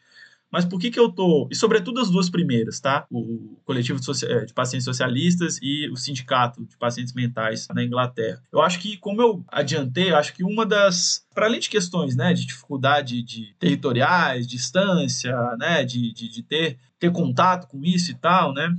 É, eu acho que umas, uma das, das dificuldades, eu acho que pode ser justamente em face né, dessa maior radicalidade que determinados movimentos e grupos, sobretudo a partir dos usuários, então, eu queria colocar isso aqui como um primeiro aspecto, assim, que diz respeito de uma particularidade da movimentação né, disso no Brasil, que, de novo, não é para autopenitenciar, né? quando a gente fala de crítica, de autocrítica, a galera às vezes entende como se fosse um chicote batendo nas nossas próprias costas, a gente querendo espiar a culpa burguesa, cristã, moral, né, velho? Uma lógica moralista, assim. Mas eu acho que, que isso é importante de ser dito aqui, esses movimentos especificamente, porque eu acho que a gente tem a aprender com eles, assim, sobretudo em termos de como é que eles foram tocados majoritariamente e predominantemente por usuários numa perspectiva de fato radical, né?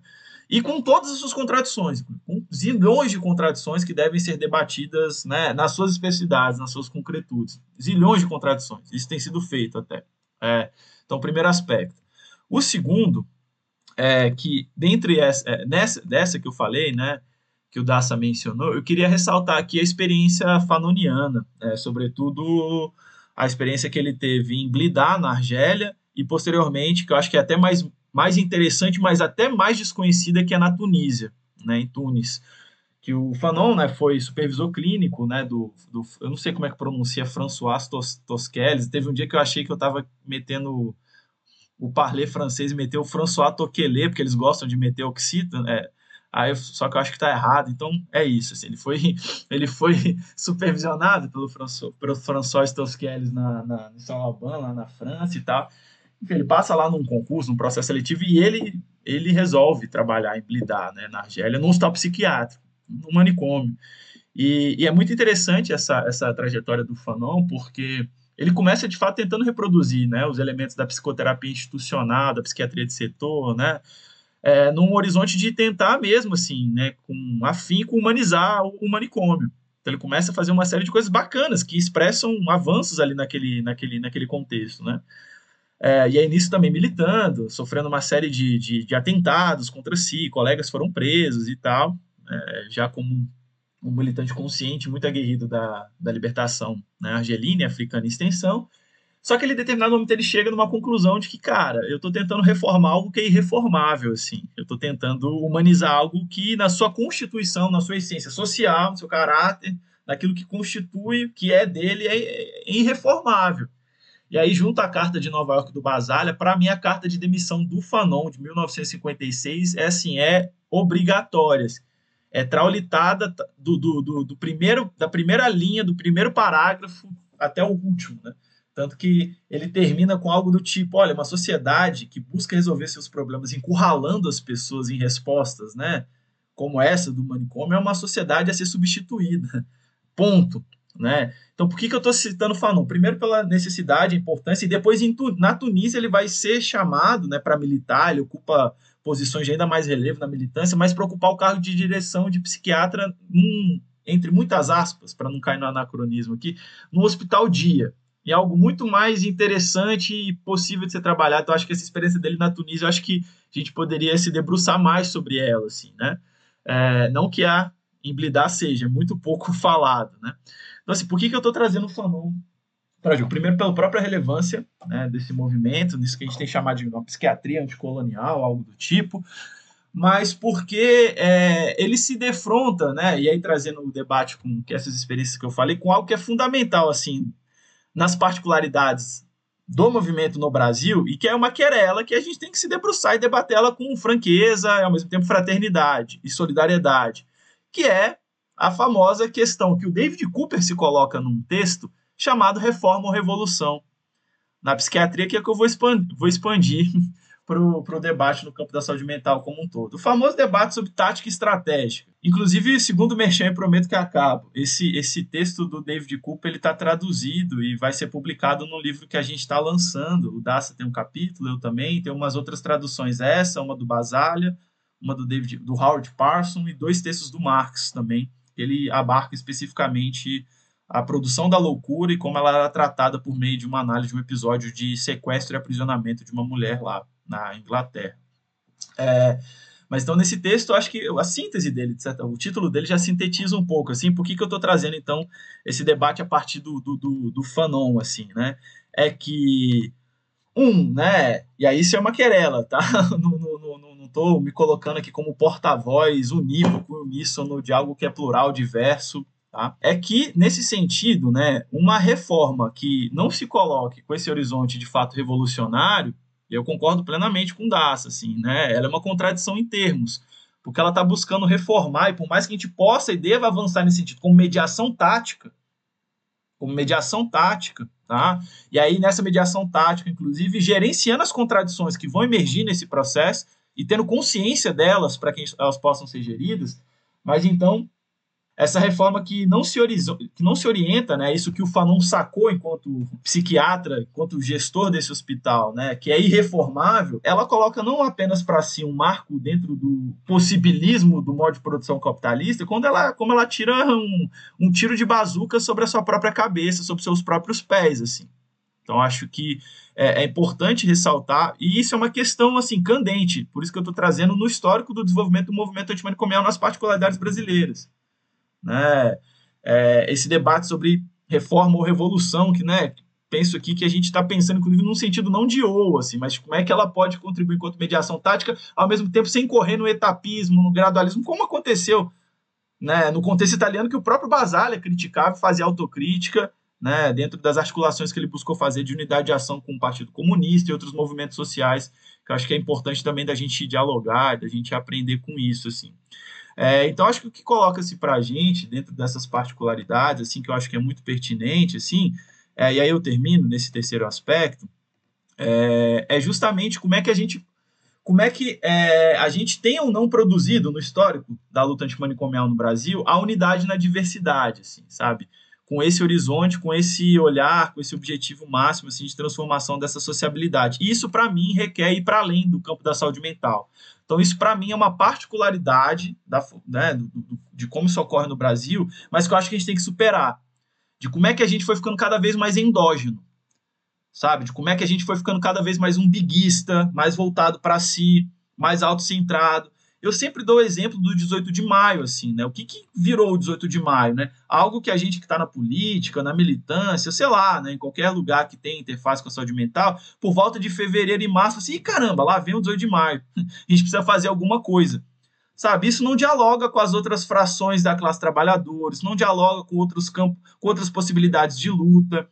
Né? A própria saúde mental não é entendida nesse sentido, né? de que é produzida num solo histórico, na qual uma contra-reforma previdenciária, uma contra-reforma trabalhista, uma contra-reforma administrativa, uma medida que, sobre o marco né, de PPP, mas que eu concordo plenamente, que é a privatização de presídios, incide diretamente uma pior e precarização da vida e, portanto, na saúde mental. Então, assim, tem ficado cada vez mais autocentrado. Então, essa é uma particularidade nossa, mais recente, que eu estou colocando aqui, inclusive, num sentido de crítica e de autocrítica, né? e aí remetendo esses dois exemplos históricos que eu quis trazer, de organizações de autodeterminação dos próprios usuários, no sentido radical, revolucionário, e do Fanon, que se mostra revolucionário na psiquiatria, no campo da saúde mental, no processo, ao se deparar com a impossibilidade de reformar o que é irreformável. Então, fazendo esse, ao mesmo tempo que diferenciando, mas dialogando, assim, eu acho que é, é, é, necessário a gente debater assim, né? o que a gente tem sido, o que a gente não tem sido, o que a gente pode e deve ser. E para mim, o, o, um dos marcos desse debate de justamente né, nessa questão da estratégia tática, reforma e revolução, e como é que a gente se organiza no presente para inclusive ter um futuro. Eu acho que essa é a, essa é a questão. Né? Então, gente, a última pergunta é: o Charlie Brown Jr. é antimanicomial? Sim, porque só os loucos sabem. Exato. É...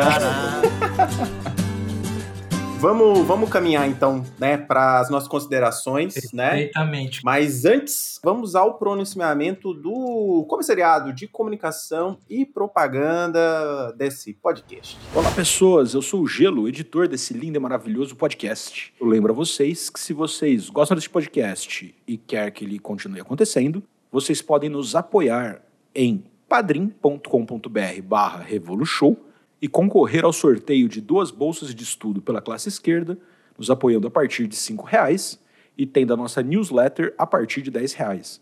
E você também pode nos apoiar através do PicPay em picpay.me barra Revolution. Lembrando que se você não puder nos ajudar dessa forma, mas ainda assim quiser dar aquela forcinha ao Revolution, escute os nossos programas pela Orelo. Escute.orelo.audio barra Revolution ou no aplicativo da própria Orelo. E lá a gente recebe um pingadinho para cada play de vocês num episódio nosso. E agora os nossos cupons de sempre.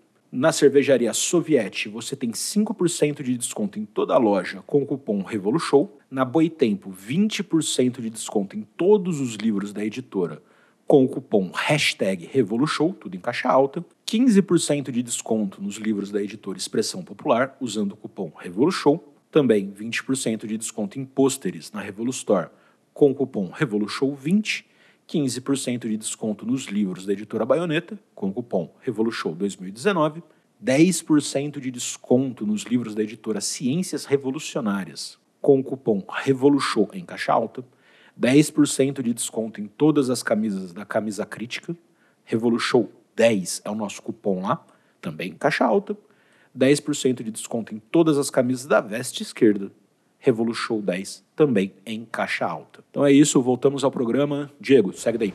Então, retornando, queria agradecer muito, né, a vocês que toparam estar tá aqui, aos ouvintes que toparam também estar tá ouvindo esse episódio até esse momento, né? E esse é o momento que a gente abre aí para as considerações, jabá, divulgação, enfim, as redes de vocês, o que trabalho que vocês fazem, né? É, teve muitas referências, então se vocês puderem mandar links depois, para a gente pôr na postagem, tudo, a gente organiza isso para organizar a postagem. Vou deixar a, a pergunta que ficou para nós aqui, é, meio que no final.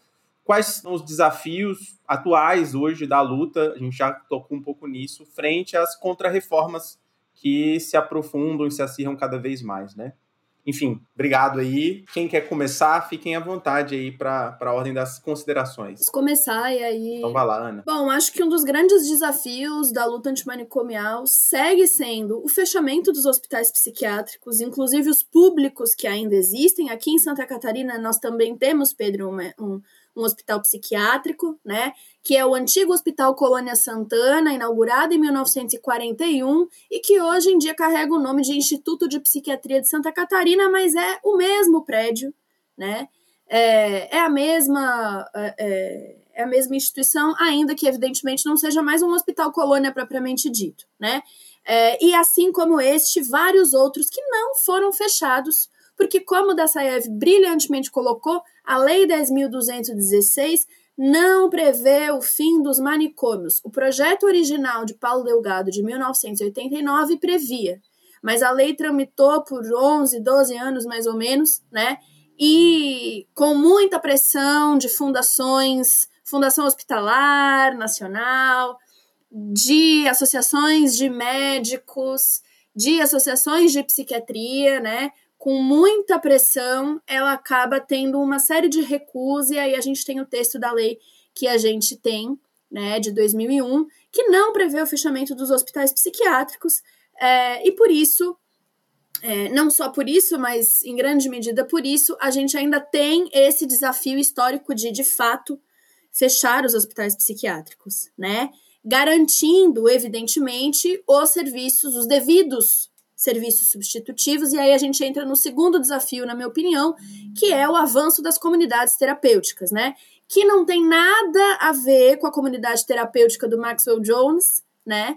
Que o Dassaev também trouxe aqui hoje, né? Mas que na minha leitura, né? E isso é uma leitura particular, eu ainda não tive oportunidade de ler esse tipo de interpretação, mas se houver, me perdoem, né? Uma ignorância minha mas que, ao meu ver, pegam carona na, nas brechas da Lei 10.216 para surrupiar esse nome, né, e justificar que não são instituições asilares, porque o que, que a Lei 10.216 diz? Que as pessoas não podem ser tratadas em instituições de caráter asilar. Só que não se define em nenhum momento da lei o que, que é uma instituição asilar, o que, que se entende por instituição asilar. Então, ao usar o nome comunidade terapêutica, me parece que isso acaba sendo um subterfúgio para legitimar, né, que essas instituições estariam em confluência com a reforma psiquiátrica brasileira, o que é simplesmente errado, o que é simplesmente uma mentira. Essas instituições, em sua imensa esmagadora maioria, não estão conformes com a lei de reforma psiquiátrica, né? Outro desafio, na minha leitura, integrar melhor as questões raciais e de gênero no, no âmbito geral da luta antimanicomial. Entender que essas questões, elas fundamentam o manicômio também. Foi uma coisa que eu não coloquei lá no início, mas que eu acho que ela é fundamental, né? Então, qual é o, o real aprofundamento que nós temos num debate racial dentro da luta antimanicomial? Né? É uma questão que diversos militantes, diversas militantes e, e, pesquisadores pesquisadoras também, né? Talvez o nome mais famoso seja a Raquel Gouveia, tem trazido, né? É, que é o fato de que a gente precisa trazer a questão de raça para o debate, né? Urgentemente, porque como eu disse anteriormente, os hospitais psiquiátricos são historicamente instituições eugênicas. Então é evidente que a questão racial ela se expressa de maneira muito forte nessas instituições. É, outro desafio é a integração dos usuários, né, das organizações de usuários é, no movimento. Evidentemente que nos é, âmbitos institucionais em que a gente se vê obrigado a se colocar, né, como as conferências, por exemplo, isso se expressa de uma maneira muito mais evidente, né? É, e, inclusive, do ponto de vista do que se costuma chamar de resgate histórico da luta antimanicomial, né? Porque a gente tem como marco as associações de trabalhadores. Mas isso se dá também por uma questão metodológica, porque a gente não tem fonte escrita e registro institucionalizado do que, que os usuários fizeram. Mas dos trabalhadores nós temos, pela própria experiência já dos trabalhadores de registrarem os seus, os seus, as suas organizações, né? Então a gente precisa de um esforço e aí eu convido os historiadores e as historiadoras que estão ouvindo, né, e que se interessem pelo tema para somar esforços, né? É, nessa, nessa questão de uma recuperação histórica, então, da luta dos usuários, porque nós precisamos urgentemente recuperar o caráter da agência desses usuários nesse processo, né? Não são meras vítimas de um processo, são agentes, lutaram. Nós temos o exemplo mais famoso que é do Eustregésilo Carrano Bueno. É um grande nome da luta antimanicomial. E era um usuário, né? E já estava fazendo denúncias lá é, é, depois né, das, das várias internações que sofreu lá na década de 70 e 80, né? Só para trazer um único exemplo, né? Por fim, né? E eu sei que eu falei demais, mas enfim, passo para os colegas, né? Mas é extrapolar a pasta técnica da saúde, né? Então, retomando esse ponto que o Pedro estava colocando anteriormente, resgatar esse diálogo com a luta da classe trabalhadora de uma forma geral, né? Para que a gente uh, uh, entenda que a luta antimanicomial ela não é algo isolado e para que a gente possa fortalecer as fileiras mesmo, né? dessa luta. Tem sido esvaziada, tem sido diminuída, inclusive do ponto de vista de pessoas disponíveis para participar do movimento mesmo, né, e participar das ações políticas. Então eu diria que esses são os desafios que me vêm assim com mais expressividade nesse momento. Vamos lá. É, tenho total concordância com a Ana, então não vou repetir os desafios que ela que ela coloca. Vou não, não, também não estou chancelando aquela máxima, né? Tipo, precisa ser chancelado, precisa de uma outra para outra pessoa, sobretudo para chancelar, mas beleza, mas por conta disso eu vou, mas é importante reiterar assim, porque senão, ah, não, não, total acordo com com, com, com que com que ela aponta. É, cara, vou começar então, como já diz os filósofos, né, do começo para eu também não me perder. Ah, eu, eu entendo, tenho analisado, caracterizado, uma porrada de coisas que a gente está publicando aí. A gente tem caracterizado o momento que a gente está vivendo no campo da saúde mental como um momento de contra-reforma psiquiátrica. E aí, como uma das contra-reformas, que eu acho que é importante, inclusive, para a gente fazer uma análise totalizante, para até que a gente consiga extrair caminhos e saídas que sejam em termos de unidade de ação e de luta, como a gente muito bem, como a Ana muito bem colocou anteriormente. Então, essa é uma das contra-reforma psiquiátrica se expressa nas particularidades do campo da saúde mental, tá? E essa contra-reforma psiquiátrica, ela, a meu ver, ela se caracteriza por três grandes pilares: remanicomialização, e é até difícil colocar o re, porque a manicomialização nunca deixou de existir, né? O famoso a, a volta do que, dos que não foram. Acho que, se eu não me engano, isso é um, é um nome de filme de terror, trash, se eu, se eu, se eu não estou enganado. Mas da remanicomialização, tá? É, da reprivatização ou mercantilização ainda maior do cuidado, que, de novo, o re aqui é na falta de outro signo linguístico melhor, tá? E que anda de mãos dadas com um amplo processo né, de ofensiva conservadora, de ascenso ainda maior, ainda mais ofensivo na sociedade brasileira assim, nos últimos momentos. Então, para mim, não dá para não entender essa contra-reforma a partir desses três pilares. Tem outros, assim, mas acho que eles são os três nucleares assim desse, desse processo. E nisso, né, se a gente entende que é uma lógica de remanicomização, privatização, mercantilização, que se chama cuidado, porque eu não, não entendo que é cuidado, para mim, instituição asilar manicomial, eu tô com Basalha, a instituição da violência, ponto. E uma lógica também de ofensiva, né, de ainda maior conservadorismo, né? Não tem como eu não abordar o papel que drogas, não que as drogas, mas como elas são lidas historicamente tratadas, né? Inclusive, né, pela via do proibicionismo, não tem como a gente não abarcar a centralidade das drogas no campo da saúde mental, inclusive nesses retrocessos. E aí, bicho, tem que fazer uma puta da autocrítica, tá? Porque não é o motivo principal, obviamente, mas se o campo, a, a, a, as drogas, né, elas ocupam um papel central nesses retrocessos, é porque, de certa forma, elas foram marginalizadas dentro do próprio campo da saúde mental. Isso precisa ser dito, sabe? Não se deu a devida importância para assistência de pessoas com necessidades decorrentes do consumo de drogas, etc, etc, etc. E a partir de 2009, 2010, mais ou menos, cara, isso passa a ser um grande filão, né? A partir daquela construção do suposto da suposta epidemia do crack, que na verdade se tratou muito mais, né, de uma epidemia moral, moralista, de um pânico moral criado. A gente vê um salto qualitativo, ao meu ver, na tratativa disso, um salto qualitativo, inclusive um duplo do escarpado para trás, né? De retrocessos, na qual abre-se uma série de brechas, ou melhor, né? Reforçam brechas históricas para isso que conforme constitui a contra-reforma psiquiátrica. Então é ali que você vai ver internação compulsória em São Paulo, no Rio, é ali que você vai ver como da terapêutica se inserindo na RAPS, na 3088, já na sua Constituição em 2011. É a partir daí que abre a torneira de dinheiro para a comunidade terapêutica a rodo. Nos governos do PT é fundamental que isso seja dito.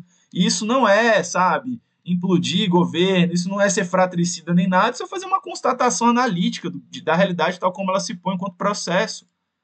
De novo, crítica não é autopunição, não é ficar chicoteando as costas, mas é necessário de ser dito assim.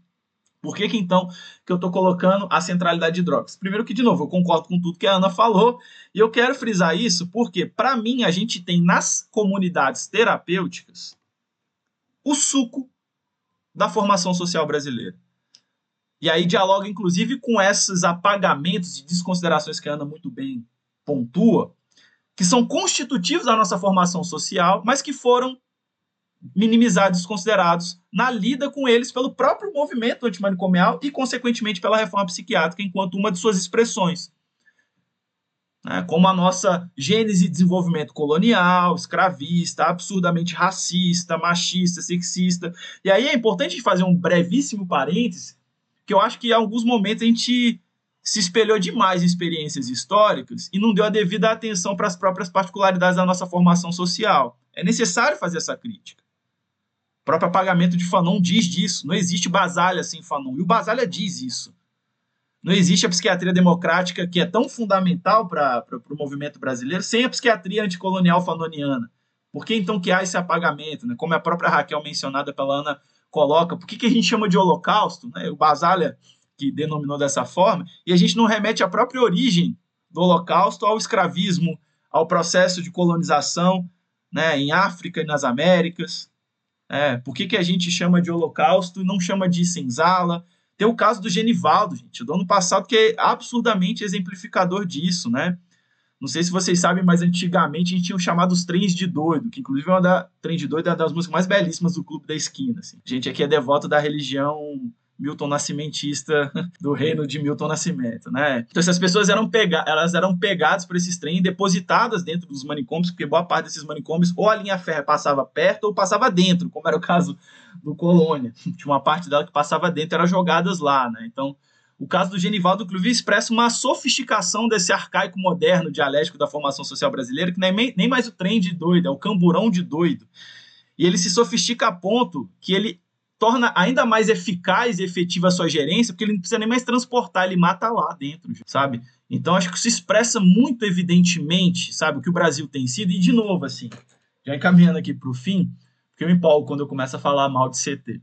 É, que para mim as CTs são um exemplo mais pronunciado e acabado, porque para mim as CTs elas são uma síntese das quatro principais instituições que constituem conforme a formação social brasileira.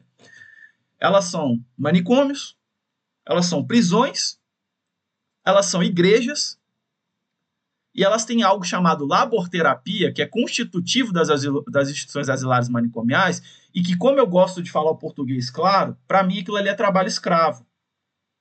E quando a gente vê as pessoas que são depositadas ali, como historicamente foram, são negros, pauperizados da classe trabalhadora.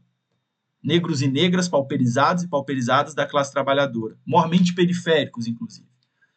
Então, essa síntese que a CT expressa enquanto articulação de remanicomialização, reprivatização, ofensiva conservadora, nas particularidades daquilo que constitui o Brasil, na nossa formação social abruptamente desigual, racista, classicista, sexista, machista, LGBTQIA+, ofóbica, né? a gente tem, portanto, ao mesmo tempo, o que se coloca como presente passado, né? essa sofisticação arcaico-moderna, e ao mesmo tempo nos coloca como que é necessário ser suplantado taticamente, mas no horizonte estratégico né, de superação dessa sociabilidade. Logo, uma luta antimanicomial que não seja anticapitalista, antirracista, antissexista, anti-LGBTQIA é, ofóbica, anticapacitista, ela é uma negação de si própria, né? ela é uma contradição consigo consigo mesma, assim. Então, termino por aqui. Só, então, sigam a gente aí nas redes sociais, é saúde mental e militância no DF. Eu não sei a hashtag, eu não sei, eu não sei a arroba, eu não sei nada, mas é um projeto nosso que tem aí no Instagram, que a gente faz umas coisas aí. É, Manda o link tá. que a gente põe no post. E comprem nosso livro aí que tá para sair aí pela Palavra a Palavra, O Marxismo e a Loucura. Tem capítulo do Daça, dentre outras coisas bacanas aí. E obrigado pelo espaço. Depois a gente faz uma resenha só do livro. Quando o livro tiver ok, a gente faz uma resenha só para falar de chavar show, o livro. Show. Obrigado, obrigado. É, você falou de CT, eu até perguntei aqui no chat. É comunidade terapêutica, tá, gente? É porque é vício. Desculpa. De, às vezes, eu na escola Desculpa. também a gente tem vários, várias siglas. Que não é nem comunidade nem terapêutica. Né? É. é isso. Cara, então, eu fiquei com a tarefa de, de encerrar, né? Mas, assim, tanto pelo tempo quanto pela impossibilidade de falar qualquer coisa que seja tão interessante quanto o que o Pedro e a Ana falaram aqui, eu vou tentar ser muito objetivo e talvez eu foque mais em referências, sabe, do que em pautas é, sobre desafios e tal, porque eu acho que realmente a Ana e o Pedro já trouxeram assim o que é de mais importante. Eu até fiquei assim cara, eu vou falar mais nada, porque eu não vou querer ser repetitivo. Talvez a única coisa, assim, que, que eu ainda pensei, mas que ainda assim estava de alguma forma presente no Serum, é sobre, talvez assim, não sei até que ponto isso é uma percepção muito mais pessoal minha, sabe? Mas de um entendimento de que a esquerda precisa entender que essa pauta é importante. Ano passado, a gente escreveu um texto para a revista Jacob em Brasil, cujo título era Por Esquerda Antimanicomial, onde a gente debatia justamente a ausência da esquerda, sabe, com relação a, a entender que é importante debater luta antimanicomial, o que é, que é saúde mental, né? Porque talvez no tempo que a gente está vivendo, é, se debate muito, muito, muito sobre neoliberalismo e saúde mental, neoliberalismo e sofrimento psíquico. É, e que bom que isso está sendo debatido, que bom que está sendo cada vez mais né, difundido, de alguma forma democratizado, mas eu sinto que talvez a gente precisa colocar um pouco mais de determinações nessa discussão, sabe? Dar um pouco mais de concretude para isso, assim. Onde é que de fato a gente está tá debatendo isso? É, quais são os espaços de cuidado? Quais são os espaços de produção de saúde mental? Qual é a organização política né, que a gente tem em torno disso. Então, é, eu sinto que talvez seja um, um, um, aspecto importante a gente convidar assim, a esquerda a tentar entender que isso é uma pauta importante também. Né? Assim como todas as outras lutas, ela compõe a totalidade das lutas anti-opressão, que a classe trabalhadora precisa, de alguma forma, né, travar no seu cotidiano. Né? Então, talvez é, eu queria encerrar com esse convite, né, de alguma forma, assim, dizendo, pô, Vamos, né, para além do capitalismo causa depressão, né, para além dessa, dessa discussão um pouco mais é, que embora seja importante, superficial, talvez a gente te, deve entender um pouco mais sobre o que é que, por exemplo, é, por que, que nós, anticapitalistas, somos também antimanicomiais? Qual que é a relação que o manicômio estabelece com o modo de produção capitalista? Qual a importância? Por que, que a Angela Davis, no A Liberdade é uma, é uma luta constante, se não estou enganado, esse é o título do livro, fala que o maior manicômio dos Estados Unidos é também um presídio. Por que, que ela fala que a luta pela abolição dos, dos presídios também deve beber da luta pelo fim dos, dos manicômios? Né? Ela fala isso de forma cristalina naquele livro. Né? Então, por que, que a gente está denunciando o manicômio como expressão é, também do capital, sabe? Então, eu acho que talvez, assim, como um dos desafios, eu vou deixar esse convite aqui. De resto, assim como o Pedro, assim, concordo com, com tudo que foi dito até então. Vou talvez encerrar com algumas referências aqui, que acho que, é que eu posso contribuir mais nesse momento. É, assim como o Pedro falou, vou reforçar aqui a indicação do livro Marxismo e a Loucura, organizado pelo Pedro, que vai sair pela palavra daqui a pouco, né, Pedro? Acho que é mês que vem, sei lá, alguma coisa assim, né? Eu não estou lembrado da data. Vai ter um texto meu, vai ter um texto do Pedro, enfim. Isso aí ele já explicou bem melhor em outros momentos, né? É, vou indicar também, e aí, desculpa se for muitas indicações, mas tentei reduzir ao máximo. Que vou indicar um livro do Basaglia chamado Escritos Selecionados em Saúde Mental e Reforma Psiquiátrica, que saiu pela Garamond Universitária. É, nem sei se ainda está vendendo esse livro, tá, gente? Assim, eu, eu acho que, que tá pela editora, pelo site da editora. Mas por que, que eu indico esse e não o A Instituição Negada? Porque esse aqui é meio que um, compilado de vários textos muito importantes do Basaglia, onde a gente pode, de alguma forma, ver o desenvolvimento do pensamento dele. Né? O Instituição Negada é interessante porque talvez tenha um pensamento da equipe como um todo, né? não é algo tão individualizado na figura do Basaglia, esse aqui são mais textos dele, embora com a contribuição que nem sempre está tão clara assim da Franca Basaglia também, né?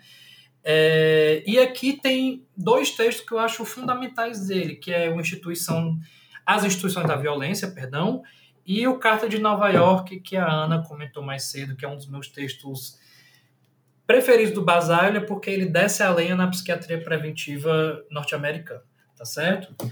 Um livro também que eu sempre recomendo quando eu tenho a oportunidade é o Saúde Mental e Atenção Psicossocial, do Paulo Amarante, é, que para mim foi a porta de entrada para esse mundo chamado saúde mental. E eu acho que assim como livro introdutório ele é o melhor que eu conheço. Pode ser que tenham outros aí né? Mas assim para primeiro contato com esse mundo de atenção psicossocial reforma psiquiátrica eu acho que ele é excelente. O, o terceiro perdão quarto sei lá é, é o medicalização em psiquiatria do Fernando Freitas e do Paulo Amarante onde eles vão debater Aquele outro aspecto das, da desinstitucionalização da vida, que eu tentei enfatizar em outro momento, né? Que é sobre o que é medicalização, o que é, medicamentalização, que também é importante quando a gente está debatendo o luta antimanicomial, tá certo? É, psiquiatria e antipsiquiatria do David Cooper, que aqui também eu acho que é fundamental para a gente entender o que é que é antipsiquiatria de fato, enquanto movimento político, é, e quanto prática também que eles acabaram desenvolvendo. E, por fim, o, psiqui, o Psicoterapia do Oprimido, Ideologia e Técnica da Psicoterapia da Psiquiatria Popular, que é do Alfredo Moffat, que, se não... Ele é argentino, né, Pedro? Ele é argentino. E eu acho que ele tem uma, uma cara mais de... Dentre esses livros mais clássicos, assim, dá uma cara mais de América Latina para os debates mais né, que a gente tem aqui na nossa, na nossa realidade. E eu acho que ele debate muito bem esse aspecto de, de classe, saúde mental e, e psiquiatria.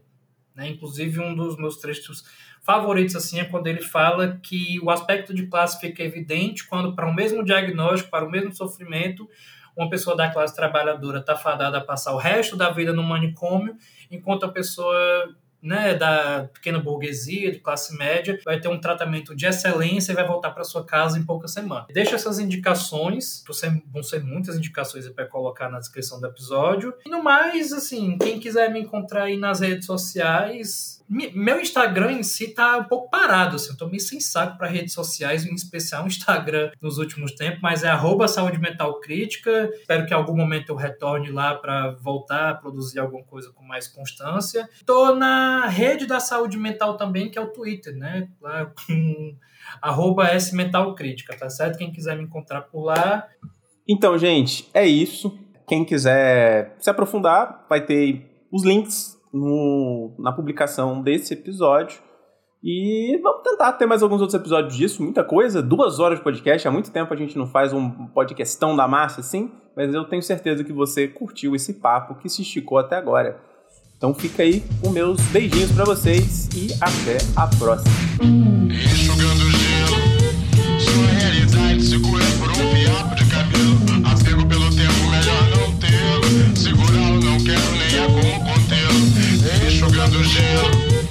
Sua realidade segura por um fiapo de cabelo. Apego pelo tempo, melhor não tê-lo. Segurá-lo, não quero nem a como contê-lo.